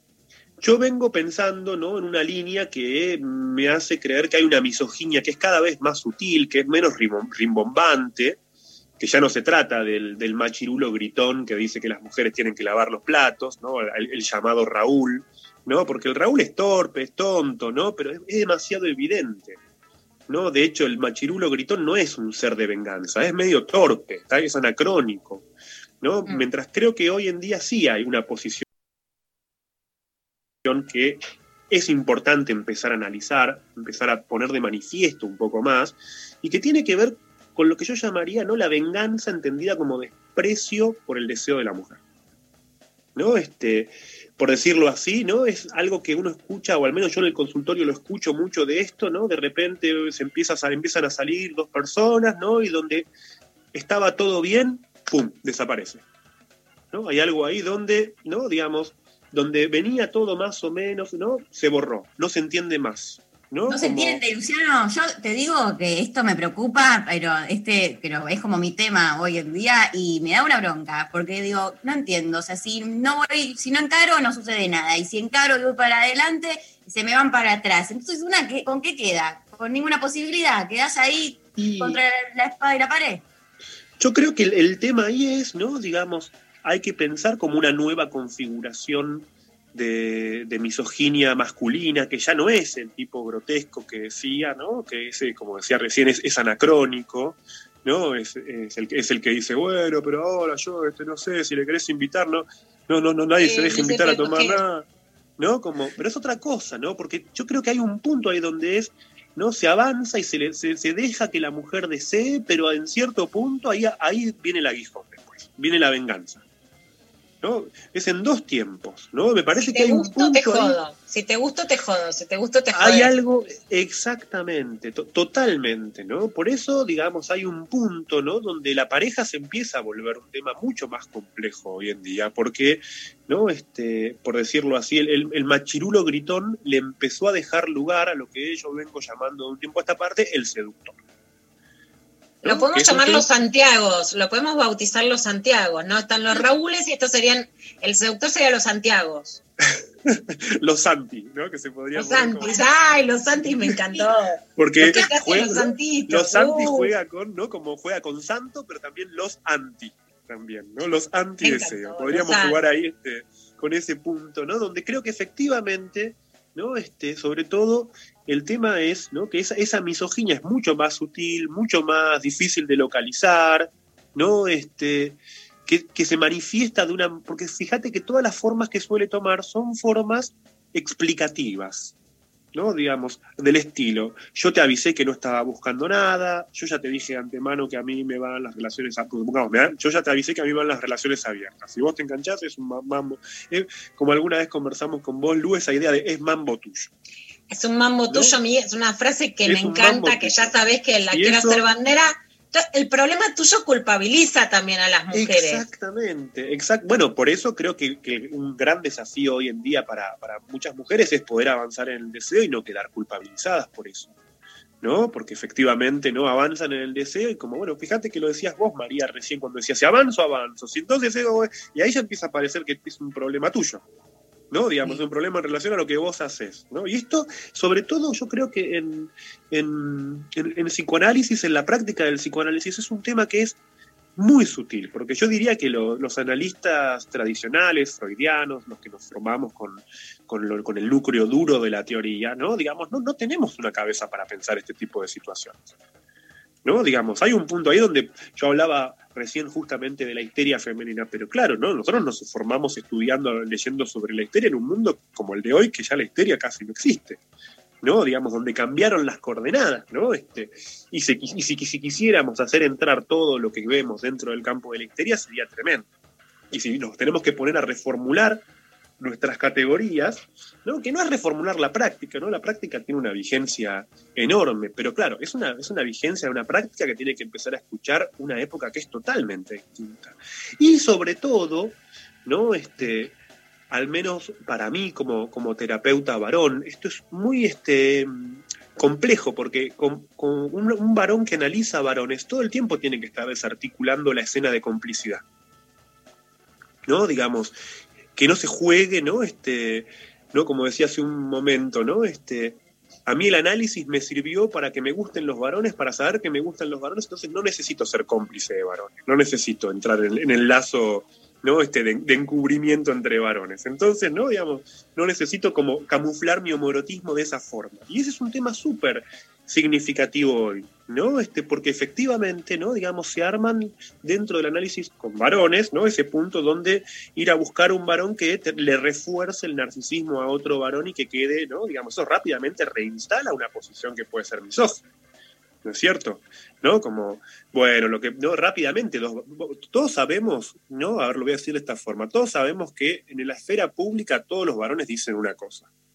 ¿No? Dicen, no, la verdad que el mundo es así, pero dos tipos se quedan solos, ¿no? Este, y no pueden, no pasan, no pasan cinco minutos que hagan un chiste sobre una mina, ¿no? O sea, es un punto donde el desdoblamiento entre lo público y lo privado, ¿no? Entonces, el análisis no puede volverse una escena privada que refrende, ¿no? Digamos, esa misoginia. Y al mismo tiempo, pensando al analista en relación, cuando le toca tratar mujeres, es muy importante porque el análisis efectivamente es una práctica centrada en que alguien pueda ubicarse a sí mismo respecto de lo que le pasa. Pero en un contexto de desconcierto como este, ¿no? Digamos, puede quedar culpabilizando, ¿no? Digamos, a la mujer, en, ¿de qué manera? Bueno, lo que pasa es que vos vas muy al frente, lo que pasa es que entonces, ¿no? Este, tenés que ser un poquito, no, no, no seas tan avasallante, ¿no? Este, o decir, bueno, pero también, este, este, bueno, se veía venir que ser un tarado, ¿no? Entonces, mira, si vos, te, te, ¿no? Digamos, es un tarado y si de golpe si es un tarado, ¿no? Pero si yo te, yo te estoy diciendo que el tipo con el que te enganchaste es un tarado, te estoy diciendo tarada a vos. Claro. ¿no? Ese es el es problema. tu culpa porque estás con un boludo. Claro, ¿no? En última instancia, o sea, la, la, culpa, ¿no? Es muy, muy notable en este momento, como, como factor donde yo creo que hay un punto ahí donde el análisis me parece que hoy en día sigue siendo una práctica muy vigente, que la idea misma de pareja cambió, que la forma en que se arman nuestros deseos cambió, que el modo de vivir el, el espacio público en relación al deseo cambió muchísimo, ¿no? Y si el psicoanálisis quiere tener algún tipo de, de, de, vigencia hoy en día, no solo tiene que reformular sus categorías, sino que también pensar su escucha. ¿No? Digamos, yo creo que también hay un punto que la escucha de los analistas, ¿no? Digamos, es una escucha que es escucha, pero fundamentalmente si rompe sistemas de complicidad. ¿No? Digamos, la comprensión es poder escuchar a otro, ¿no? Pudiendo escuchar a otro como otro. ¿no? sin hacer un trabajo de asimilación de lo que el otro dice a lo que yo pienso. Y eso es lo que lo hace a veces tan, tan complejo, ¿no? Digamos, pero me parece que ese es el, ese es el principal desafío en este, en este momento, ¿no? Este, sobre todo porque, ¿no? Digamos, para, esto digo para concluir, ¿no? Este, no solamente cambiaron nuestros deseos, sino que me parece que este volantazo o este intercambio de roles, donde diría hoy el deseo está más del lado de las mujeres y la venganza del lado de los tipos, ¿no? Digamos, eso este, ya no solo tiene que ver con el erotismo. Los analistas somos buenos escuchando erotismo, pero donde hay escenas que no son eróticas, no las podemos interpretar en clave erótica. ¿no? La venganza no tiene que ver con el deseo. La venganza es un acto de poder, ¿no? Digamos, y donde uno quede, ¿no? Este, pongo un ejemplo este, trivial para, decir esto. ¿no? Este, pero porque es un ejemplo tonto, digamos, de la práctica, ¿no? Me acuerdo que hace un tiempo, ¿no? Hablaba con un, con un flaco, ¿no? Que, que, me decía, ¿no? Que bueno, ¿no? Él se había separado hace poco, había empezado a salir con otra piba, ¿no? Entonces, ¿no? Este, la otra piba con la que estaba viendo medio que se pinchó, y entonces este, piensa en volver a ver a su ex, ¿no? Y dice, bueno, de última cogemos como amigos, ¿no? Este, y yo le digo, pero vos estás seguro que ella lo va a entender así, ¿no? ¿Y vos pensás que ella, el, el, cogemos como amigos, ¿te parece que ella lo va a entender así? Este, y me dice, bueno, no sé, bueno, tendrá que ver ella. Le digo, no no hagas eso, sabes que vas a mandarte una, que no le vas a dar la posibilidad, después te, te, va a prender fuego todo, ¿no? Como con razón, ¿no? Este, ¿no? Digamos, y a veces, y yo creo que ese es un punto donde, ¿no? Digamos, este, los analistas no, no, no, no, tenemos que ser neutrales con respecto a, a, las escenas de poder, porque ahí no había una cuestión erótica. ¿No? Digamos, si en última instancia algo del erotismo de esa relación pasaba por, bueno, ¿no? Y volver, ¿no? Pero había un punto ahí donde él quería aprovecharse de una situación para volver, ¿no? Digamos, a, ¿no? Digamos, y ahorrarse el conflicto que a él le representaba, ¿no? Conocer a otra persona, salir, qué sé yo, no tenía que ver con efectivamente. O sea, iba a volver, ¿no? Digamos, a lastimarla porque la mina con la que había salido después no le había dado bola. Y eso, eso, eso no es una escena erótica. Es, vos rompiste una relación para irte con otra mina, la mina con la que querías salir no te dio bola, y entonces, ¿qué haces? Volvés y jodés a la anterior. ¿no? Esa es como de manual, por decirlo así. ¿no? Entonces, ahí me parece que también una lista tiene que poder decir de vez en cuando, no, eso no, eso no se hace.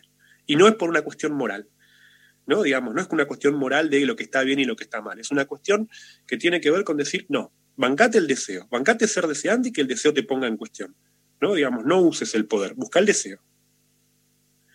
Ay, Luciano, Dios, mi cabeza.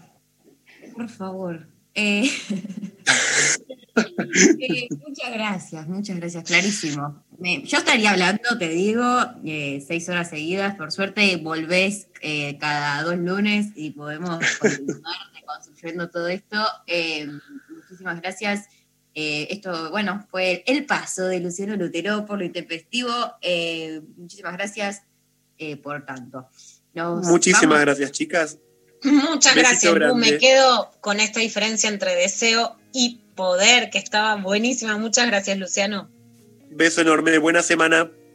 Gracias, beso enorme. Nos vamos a la pausa escuchando a Paula Mafia haciendo polvo.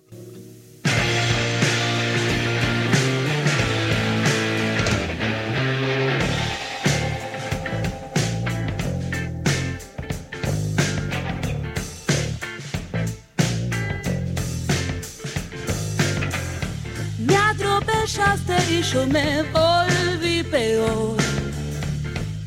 Nos ahogamos en la ópera, mi amor. Nos encontró el amanecer gritándonos. Hacía tanto que no veíamos uno. Venías a abrazarme es lo único que me intentaste. Las dos abrimos la jaula y la bestia nos comió.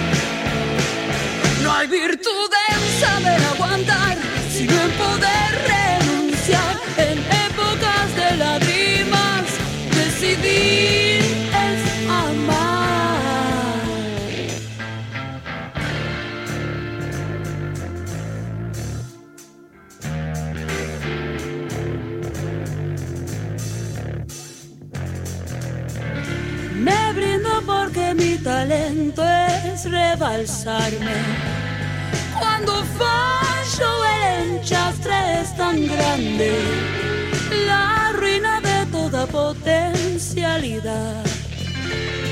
Como un sueño que contiene su propio despertar.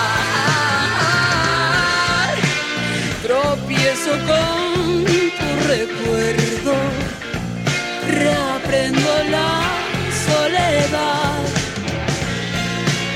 Te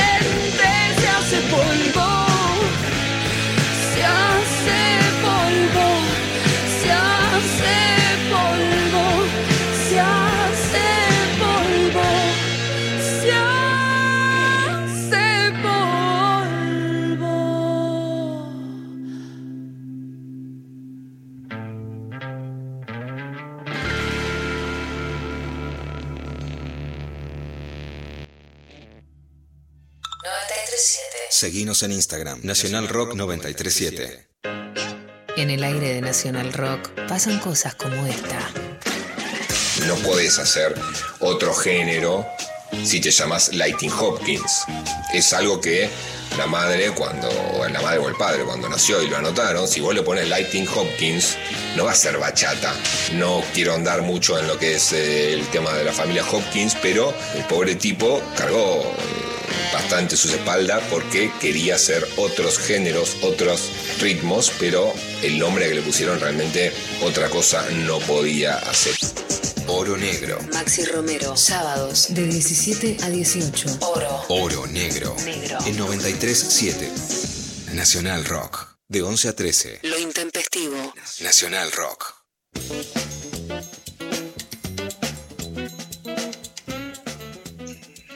Seguimos en lo intempestivo y hoy tenemos una entrevista muy especial que estoy muy emocionada de tenerla porque es Ana Requena. La escuchamos muy al principio del programa cuando Ana nos contaba, acá en España estamos recluidos en nuestra casa y nosotras decíamos, pero ¿de qué planeta salen? Y ahora Ana estamos hace meses adentro de nuestras casas. Lo sé. Así que por suerte, si el gobierno argentino dijo que había visto lo que estaba pasando en Europa y podía adelantarse unos pasos, nosotras la tenemos a Ana también para adelantarlos en ese ajedrez. Te cuento, Mari, y le cuento a toda la audiencia que Ana Requena es una de las periodistas feministas más importantes del mundo, fue fundadora del diario.es en España, es la editora de género de eldiario.es. La pueden buscar en Instagram, la pueden buscar en Twitter, que además siempre las, notas son alucinantes. Yo le admiro hace muchos años el trabajo que especialmente hicieron con las tareas de cuidado con la economía, con mucha seriedad, con mucho oficio. Eh, y ahora también en la cobertura de la pandemia, viendo qué medidas daba el gobierno, cuáles no daba, cuáles en relación a las tareas de cuidado, que es alucinante hace un trabajo muy serio, es una de las periodistas que más ha cubierto la violación de la manada, que fue uno de los casos que llevó al hashtag Cuéntalo o Yo te creo hermana, que es el que más resonancia tiene en, en Argentina, que después también de hecho es el nombre del, del libro de, de Mariana Carvajal, que por supuesto es una de las violaciones más emblemáticas con la además revictimización de la víctima por lo que hacía o dejaba de hacer en redes sociales, suponiendo que además una víctima de violación, si no se queda triste para toda la vida, entonces no es víctima. Ana también generó un blog de micromachismos, ¿no? Que es poder pasar de ver que la violencia de género es solo ¿no? La, punta del iceberg, que es algo que aprendí en España cuando la conocí en un encuentro que, propició en Oxfam, en un, en un encuentro en, en, Huesca sobre periodismo digital y que también se basa, por supuesto, en todos esos micromachismos que podemos... Eh, desandar, justamente nombrarlos y escribirlos para poderlos identificar e intentar desarmarlos. Y Ana acaba de sacar un libro que la está rompiendo, que es una emoción muy grande. Es como, bueno, y es como un triunfo. Se me va la boca de la alegría, que se llama Feminismo Vibrante. Salió en España, pero tenemos muchas ganas de que vibre tanto, que llegue a la Argentina, así que hacemos mucha fuerza. La pueden buscar, pero queremos, por supuesto, que, que, se edite en la Argentina también. Tiene ahora una remera que dice ni michismi ni feminismi. ¿no? Como cuando decía, yo no soy machista ni feminista, ¿no? no bueno, ni michismi ni feminismi. Y hay algo que es muy emocionante porque, bueno, ver las casas nos puede hablar de las personas. Atrás de una pared hermosa con circulitos, hay un pañuelo verde y es parte de la emoción también de estos lazos sin fronteras, porque el pañuelo verde nace de la campaña por el aborto legal en Argentina, trasciende fronteras a América Latina, a España y es una lucha, es un símbolo de la lucha por el aborto legal y por la libertad ya para, para las feministas de todo el mundo, así que es muy emocionante verlo ahí colgado en, en, la pieza. Bueno, Ana, te recibimos así súper contentas en lo intempestivo y contanos para, para arrancar, digamos, qué es el libro Feminismo Vibrante, qué significa y bueno, por qué lo escribiste. Bueno, yo creo que primero darte las gracias, que eres muy generosa y dices muchas cosas buenas de mí y vamos, demasiado. Y te agradezco mucho, me hace también un montón de, ilusión estar aquí, sabes que yo también te admiro mucho desde hace un montón de, de, tiempo y creo que es verdad que como una de las cosas tan más bonitas que hay es como este, ¿no? este hermanamiento que tenemos eh, y que traspasa fronteras eh, de periodistas feministas, pero también en el propio movimiento. Creo que, que se está dando mucho y que es algo muy, muy bonito. Y bueno, pues este feminismo vibrante es el feminismo del goce, del que tú también has hablado, has hablado tanto. Y, bueno, nace de, esa anécdota personal que te conté a ti, de hecho, cuando nos vimos una noche en París y que me animaste, que me animaste a contar ¿no? y, que me, y que definiste como feminismo vibrante. Es ese feminismo del goce que busca, bueno, pues que, hablemos de, del placer, del deseo, de, lo que sí queremos y que nos, que nos ponga nosotras en el centro como, como sujetos deseantes lo decías, ¿no? Todo lo importante que ha sido aquí el caso de la manada, que también ha trascendido fuera, y toda esta conversación pública sobre la violencia sexual en los últimos años, el Me que ha sido un punto de inflexión, algo muy necesario y que yo creo realmente que marca un antes y un después en, en nuestras sociedades. Eh, pero sí que creo que, hay que acompañar ese discurso y que aquí en España era como muy necesario eh, acompañar ese discurso de un discurso eh, bueno, sobre el sexo, eso, sobre lo que sí queremos, no solo sobre la violencia, sino completar eso con el placer, con el deseo, con hablar de, bueno, de qué, otros, de qué estereotipos en realidad operan ahí y que al final son dos caras de la misma moneda, porque parte también ¿no? de, de la violencia sexual, de cómo lo vivimos las mujeres, de, de, la vergüenza y del pudor que sentimos, tiene que ver con estereotipos terribles que luego incluso nos impiden, bueno, nos impiden decir eh, lo que queremos, nos impiden muchas veces decir lo que no queremos y luego nos impide incluso acceder a la justicia también, por, por, esos estereotipos que, que existen.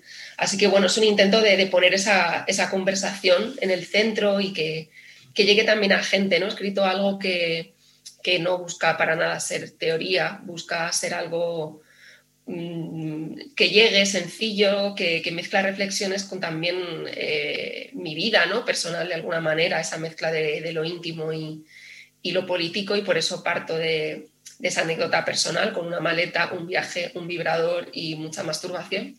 Eh, para ¿Qué, pasaba con esa, ¿Qué pasaba con esa maleta? Ya que ya ahora lo podemos contar. Hace meses que no salía el libro y era, ay, cómo quiero contar esa anécdota. ¿Qué te pasó sí. en ese aeropuerto con una maleta vibrante? Bueno, me fui de viaje eh, sola a París unos, unos cuantos días y bueno, pues en mi maleta, además, eso me compré una maleta morada, ¿no? Estaba en un momento como en el que necesitaba hacer algo así para mí. Me compré mi maleta morada y yo pues eh, me, fui, me llevé mi, mi, un vibrador pequeñito de, de, viaje. Lo metí ahí en mi bolsa de aseo y a la vuelta, después de esos días cuando volví de, de París en el aeropuerto, pues las maletas no salían en la cinta de equipajes y no salían, estábamos esperando mucho y empezó a haber rumores entre la gente que estábamos esperando, que estaban revisando una maleta, que había un problema de seguridad, que había algo raro.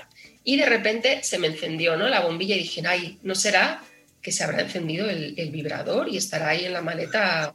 Digo, no puede ser, no será eso, será otra cosa. ¿Era eso? Efectivamente, era eso. La terrorista, la terrorista ninfómana, ¿no? Era...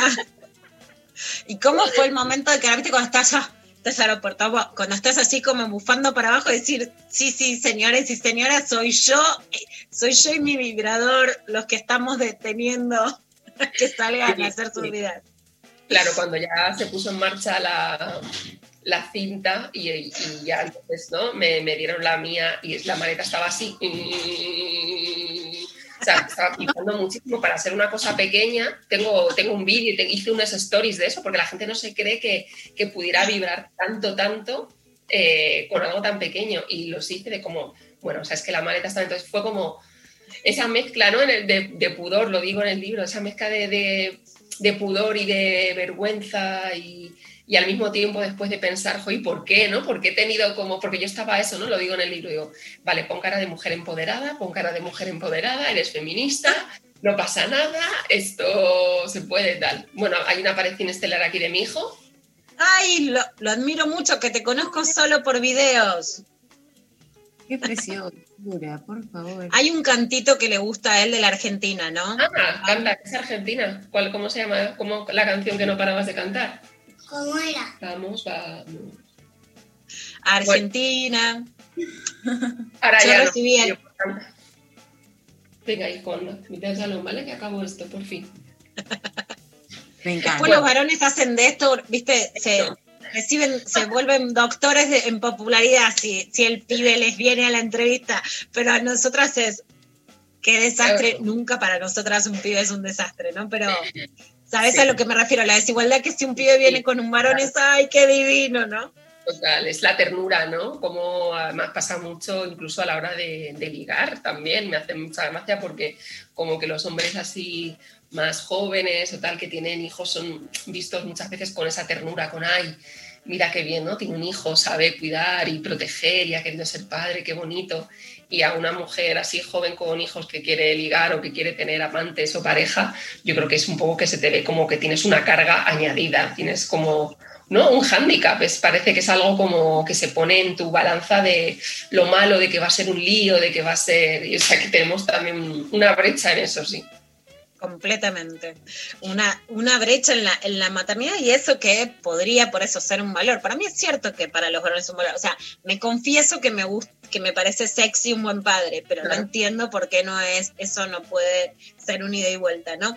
Ana, y esa valija que me, me re gusta, vos me contaste la anécdota, me la, me la contaste justo, bueno, con Catalina eh, Ruiz Navarro, con otras compañeras de, de América Latina que nos habíamos juntado. Me reí muchísimo, pero también es eso, ¿no? Es, bueno, soy liberada, puedo escribir, puedo usar distintos juguetes eh, sexuales, el Satisfyer, que vos me lo, me lo has nombrado tanto, pero después está lo de decirlo en público frente a los otros, ¿no? Ahí hay un paso que, que a veces nos cuesta, que es entre los círculos en donde nos comprendemos, la intimidad y la vida pública. Vos das el paso con el libro de poder decir, bueno, somos deseantes.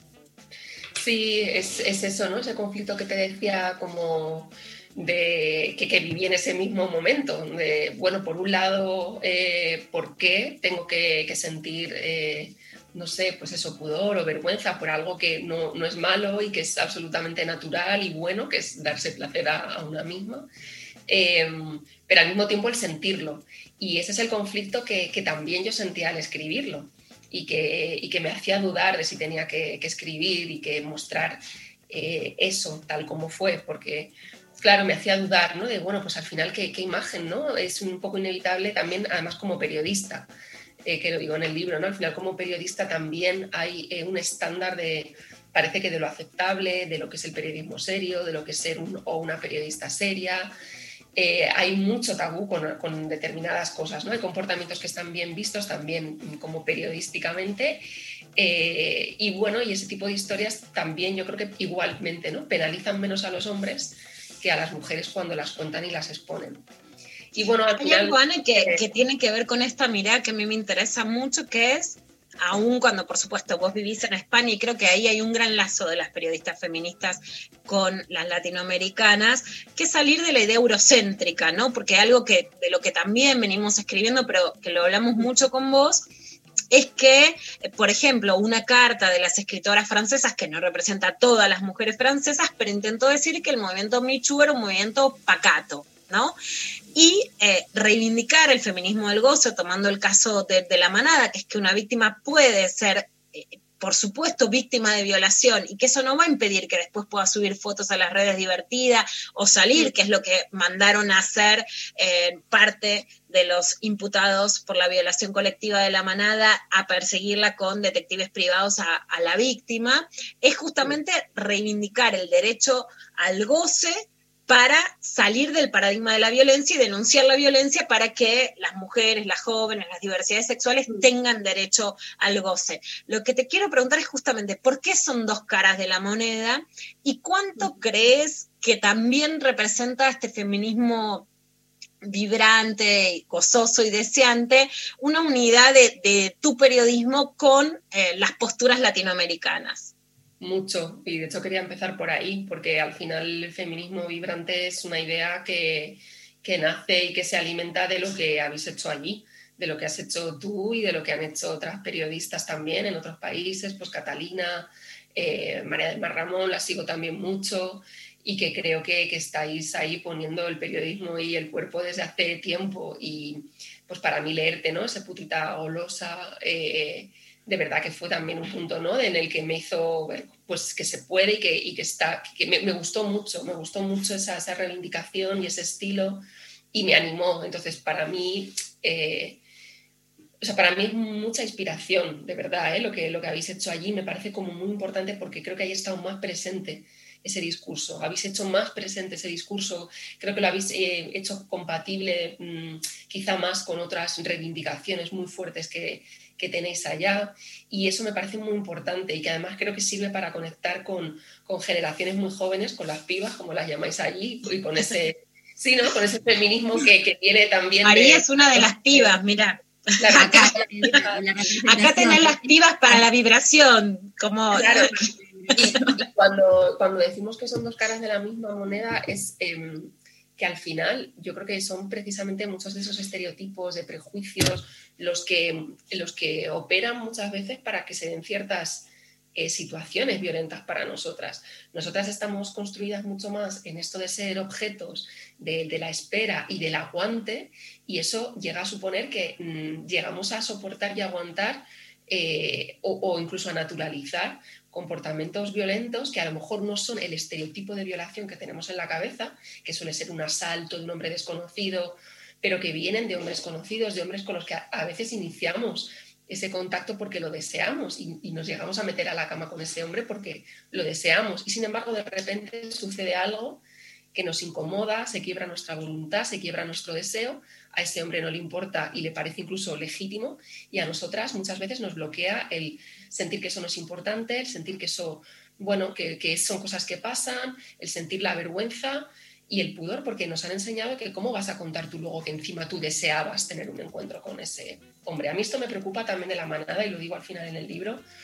Creo que muchas veces para defender a, a las mujeres que sufren violencia sexual eh, utilizamos argumentos que son contraproducentes porque parece que tenemos que decir eso, que ellas necesariamente, cómo iban a querer hacer ellas eso, ¿no? Y por ejemplo, cuando la víctima de la manada sí que se utilizó mucho el argumento de cómo iba a querer una chica joven eh, entrar a un portal con cinco chicos que acababa de conocer. Y claro, yo lo que digo es, eso no es lo importante. Lo importante es que lo que sucedió allí fue contra su voluntad, que ella no quiso eso y que eso es, por tanto, violencia sexual y es una violación. Pero si ella hubiera al principio, si ella deseara, oye, pues voy a ver qué pasa, voy con cinco, eh, con cinco hombres a un portal y me lo quiero pasar bien, es totalmente tu derecho. Igual que cuando decimos que no importa cómo vistamos, no importa que llevemos falda, tampoco importa que deseemos sexo con cinco hombres o que deseemos sexo eh, anal o que deseemos sexo oral lo que deseamos es absolutamente legítimo. Lo que no es legítimo es quebrar nuestra voluntad, nuestro deseo, desentenderse de nosotras y de, de, ¿no? de lo que nosotras queremos. Eso es lo que tenemos que denunciar. No volver a poner como un juicio en, de alguna manera en nuestra conducta, porque aunque se haga con buena intención, indirectamente les estamos diciendo a las mujeres que no es normal que deseen eso y que si lo deseas, puedes tener un problema en un podcast que se llama Acabar, que, que bueno, lo, lo, lo, recomiendo y lo escuché, hay un, hay un testimonio de Erika Halvorsen, que es una guionista argentina, que ha escrito muchas novelas, que lo, lo, pasaba la semana pasada y lo seguía hablando con ella, donde cuenta que ella reivindica papeles de mujeres deseantes, eh, pero que de hecho yo lo vi en muchas de las series españolas como Toys, que ahora si sos deseante sos villana, y que de hecho ya hace una escena que era una, una, chica que iba a tener relaciones sexuales con dos varones, una fiesta, digamos, sexual, y que cuando la ve, la ve en la ficción, ella era víctima de una violación. O sea, la televisión todavía no se puede bancar a nivel masivo el papel de la deseante que no sea ni víctima ni cuando vemos mujeres desatadas, como ahora yo vi en la pandemia un boom de mujeres dominatrix, villanas, malvadas, ¿no? Como que entonces la deseante queda en, en, ese, en ese lugar, ¿no? Sí, sí, yo creo que es muy, que eso, que está muy estereotipado en los papeles. Parece que o eres una cosa o eres la otra, o eres una loba que lo único que quieres es eso y que llegas a rozar lo perverso y no, o eres eso, una víctima eh, pacata que parece que no puedes mm, salirte de eh, cuatro cosas que están bien vistas dentro del sistema en el que vivimos. Y claro, eso es un problema porque parece que ser deseante es ponerte ya en un papel muy concreto. Yo re reivindico un montón en, creo que nuestro derecho a ser salvajes y tiernas a la vez, ¿sabes? Y, y- y salvajes y vulnerables. Y no sé, y a veces más salvajes y a veces más vulnerables y a veces más loba y con ganas de más seducción y otras veces con más ganas de mimos y también se puede dar todo a la vez. Y creo que necesitamos mucho reivindicar eso porque al final si no pues nos da no, no- no- nos cuesta identificarnos mm, porque tememos que vengan entonces directamente todos esos estereotipos. También me ha pasado a mí al escribir o yo creo que pasa al escribir que parece que efectivamente si hablas desde aquí yo por ejemplo me preocupa mucho eh, me preocupa mucho mm, que, se, que, deje, dejar claro que yo escribo también desde, desde mis contradicciones y desde mi vulnerabilidad y que yo escribo y doy el paso y utilizo un lenguaje ¿no? gustoso, pero que yo también sufro, que yo también tengo dudas, que yo también eh, me siento penalizada y que yo creo que es importante, ¿no? No, no escribimos como desde arriba, sino desde, desde donde estamos todas. Eso totalmente. Tengo una última pregunta porque ya está terminando el programa, pero en una entrevista la periodista te dice que casi te ofrece hacer una foto tomando un calipo por la Gran Vía, pero que no le pareció serio. Seguro que a mí me parece un gran plan, pero no sé qué es un calipo y quiero ir ahí. Eso te iba a preguntar, cuando me lo has dicho, digo, ¿sabéis lo que es un calipo? No, pero debéis tener... Debéis No, tener por eso la- ahora, ahora quiero hacerlo porque no le pareció serio y seguro que yo lo quiero hacer. Seguro que es de comer y entonces más me gusta, pero ¿qué es el calipo? Un calipo es un helado eh, cilíndrico, así, de hielo, entonces está como la, casi todo está metido en una, como en una, en un cartoncito, y entonces hay una parte que sobresale, y para ir comiendo todo tienes que ir empujándolo.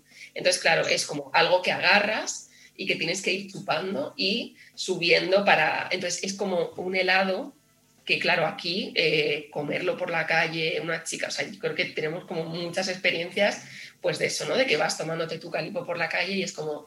Y yo cuento en el libro una anécdota de que cuando estaba escribiendo también el libro poco antes, eh, me apetecía en verano, mientras iba a la redacción, y ahí me apetece un calipo. Y dije, ay, me voy a comer el calipo, voy a tener que aguantar esto por la calle, me como el calipo. No digo, igual no tengo necesidad, ¿no? Da igual luego en casa. Y dije, no, me voy a comer el calipo, claro que sí, me lo voy a comer porque lo quiero, me apetece y me voy a comer mi calipo de camino a la redacción. Con los comentarios pertinentes por la calle, los tuve, pero me comí el calipo y me quedé muy a gusto.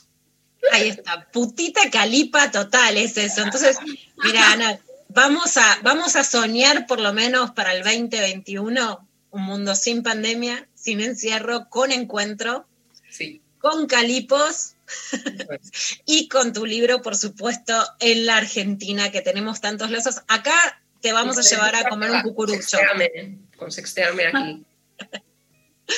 Totalmente, con muchos más lazos. Bueno, una última muy chiquitita, ¿cómo está hoy la situación en España con la pandemia? Que sé que hay un retroceso y volvieron a estar y bueno, y ya nos vamos despidiendo. Volvieron a estar en, en la fase 1, diríamos, en Argentina, ¿no? De vuelta se han cortado algunas actividades. Sí, en- sobre todo está en Madrid, sí que está, es preocupante y sí que tenemos una situación, la verdad, que muy, muy delicada. Se han tomado medidas de restricción, pero no en todos los barrios, digamos, solo en algunos en los que están peor. Pero hay bastante polémica con esto, ¿no? Porque justo son los barrios también con rentas más, más bajas y, y bueno, porque hay muchas dudas de que eso sea efectivo si no lo hacemos en todo Madrid, porque al final en Madrid es una ciudad con muchísima movilidad, donde todos nos movemos y donde hay mucho trasvase de unos lugares a otros. Así que bueno, lo que tememos es un confinamiento aquí, al menos en Madrid y en toda España, en realidad va por, va por, como por zonas. Sí que hay zonas donde la cosa está preocupante, otras donde está bastante eh, controlado. Así que veremos, da un poco de miedo, pero yo también espero ese 2021 vibrante con Sexteame, con Calipos, con de todo y que nos encontremos, que sabes que sabes que voy a ir allí corriendo. Pues van a abrir las fronteras y yo voy a estar allí ya. Totalmente. Y acá te vamos esperando, te vamos a estar esperando con cucuruchos, pañuelos verdes y leyendo y muy vibrantes. Bueno, Ana, ha sido realmente un gustazo muy grande tenerte en el programa. Le recomendamos a todas que puedan leerte, buscarte, leerte en el diario.es eh, y tenerte cerca para seguir pensando juntas que realmente este es el mundo sin fronteras a pesar de estos confinamientos a los que nos enfrentamos en este 2020. Muchísimas gracias. A vosotras, gracias por la entrevista y a ti por la inspiración y por el trabajo siempre, que eres una inspiración de verdad y hay que decirlo mucho y reconocernos. Un beso enorme. Muchísimas gracias, con mucha adoración y admiración por tu trabajo. Hasta otra. Adiós, gracias. Bueno, Lula, hermoso todo. Eh, se nos fue el programa. Ahí volvió Se Pablo nos fue el programa, pero ahora no te dieron ganas de irte a comprar un cucurucho, de pedir un delivery Ir a de un- calipo. y estar ahí en la calle comiéndolo y que no me importe nada. Eh, bueno, ¿qué, qué, cuánto se aprende, la verdad, eh, de, de- de mujeres como ustedes? Eh, muy, muy hermosa la, la charla. Y bueno, nos vamos despidiendo, ¿no? Sí. Nos vamos despidiendo con la deseante Tita Prince. Sacamos todo arriba, full pibas, las intempestivas, las deseantes, las calistas, las estudiantes, las enfermeras, las sanitarias, las fotógrafas. Feliz día de la primavera para tutis muy deseantes. Feliz día para todos. Eh, nos vamos a ir. Gracias a todos allá eh, en el estudio. Gracias Pablo González. Gracias a la operación técnica. Gracias Sofi Cornell, eh, Lali Rombolá, Pandini. Bueno, gracias a todos. Nos vamos a escuchar, nos vamos yendo escuchando La Deseante, Tita Print, y nos reencontramos mañana de nuevo con lo intempestivo. Gracias, La Nacional Rock. Un beso enorme a todos.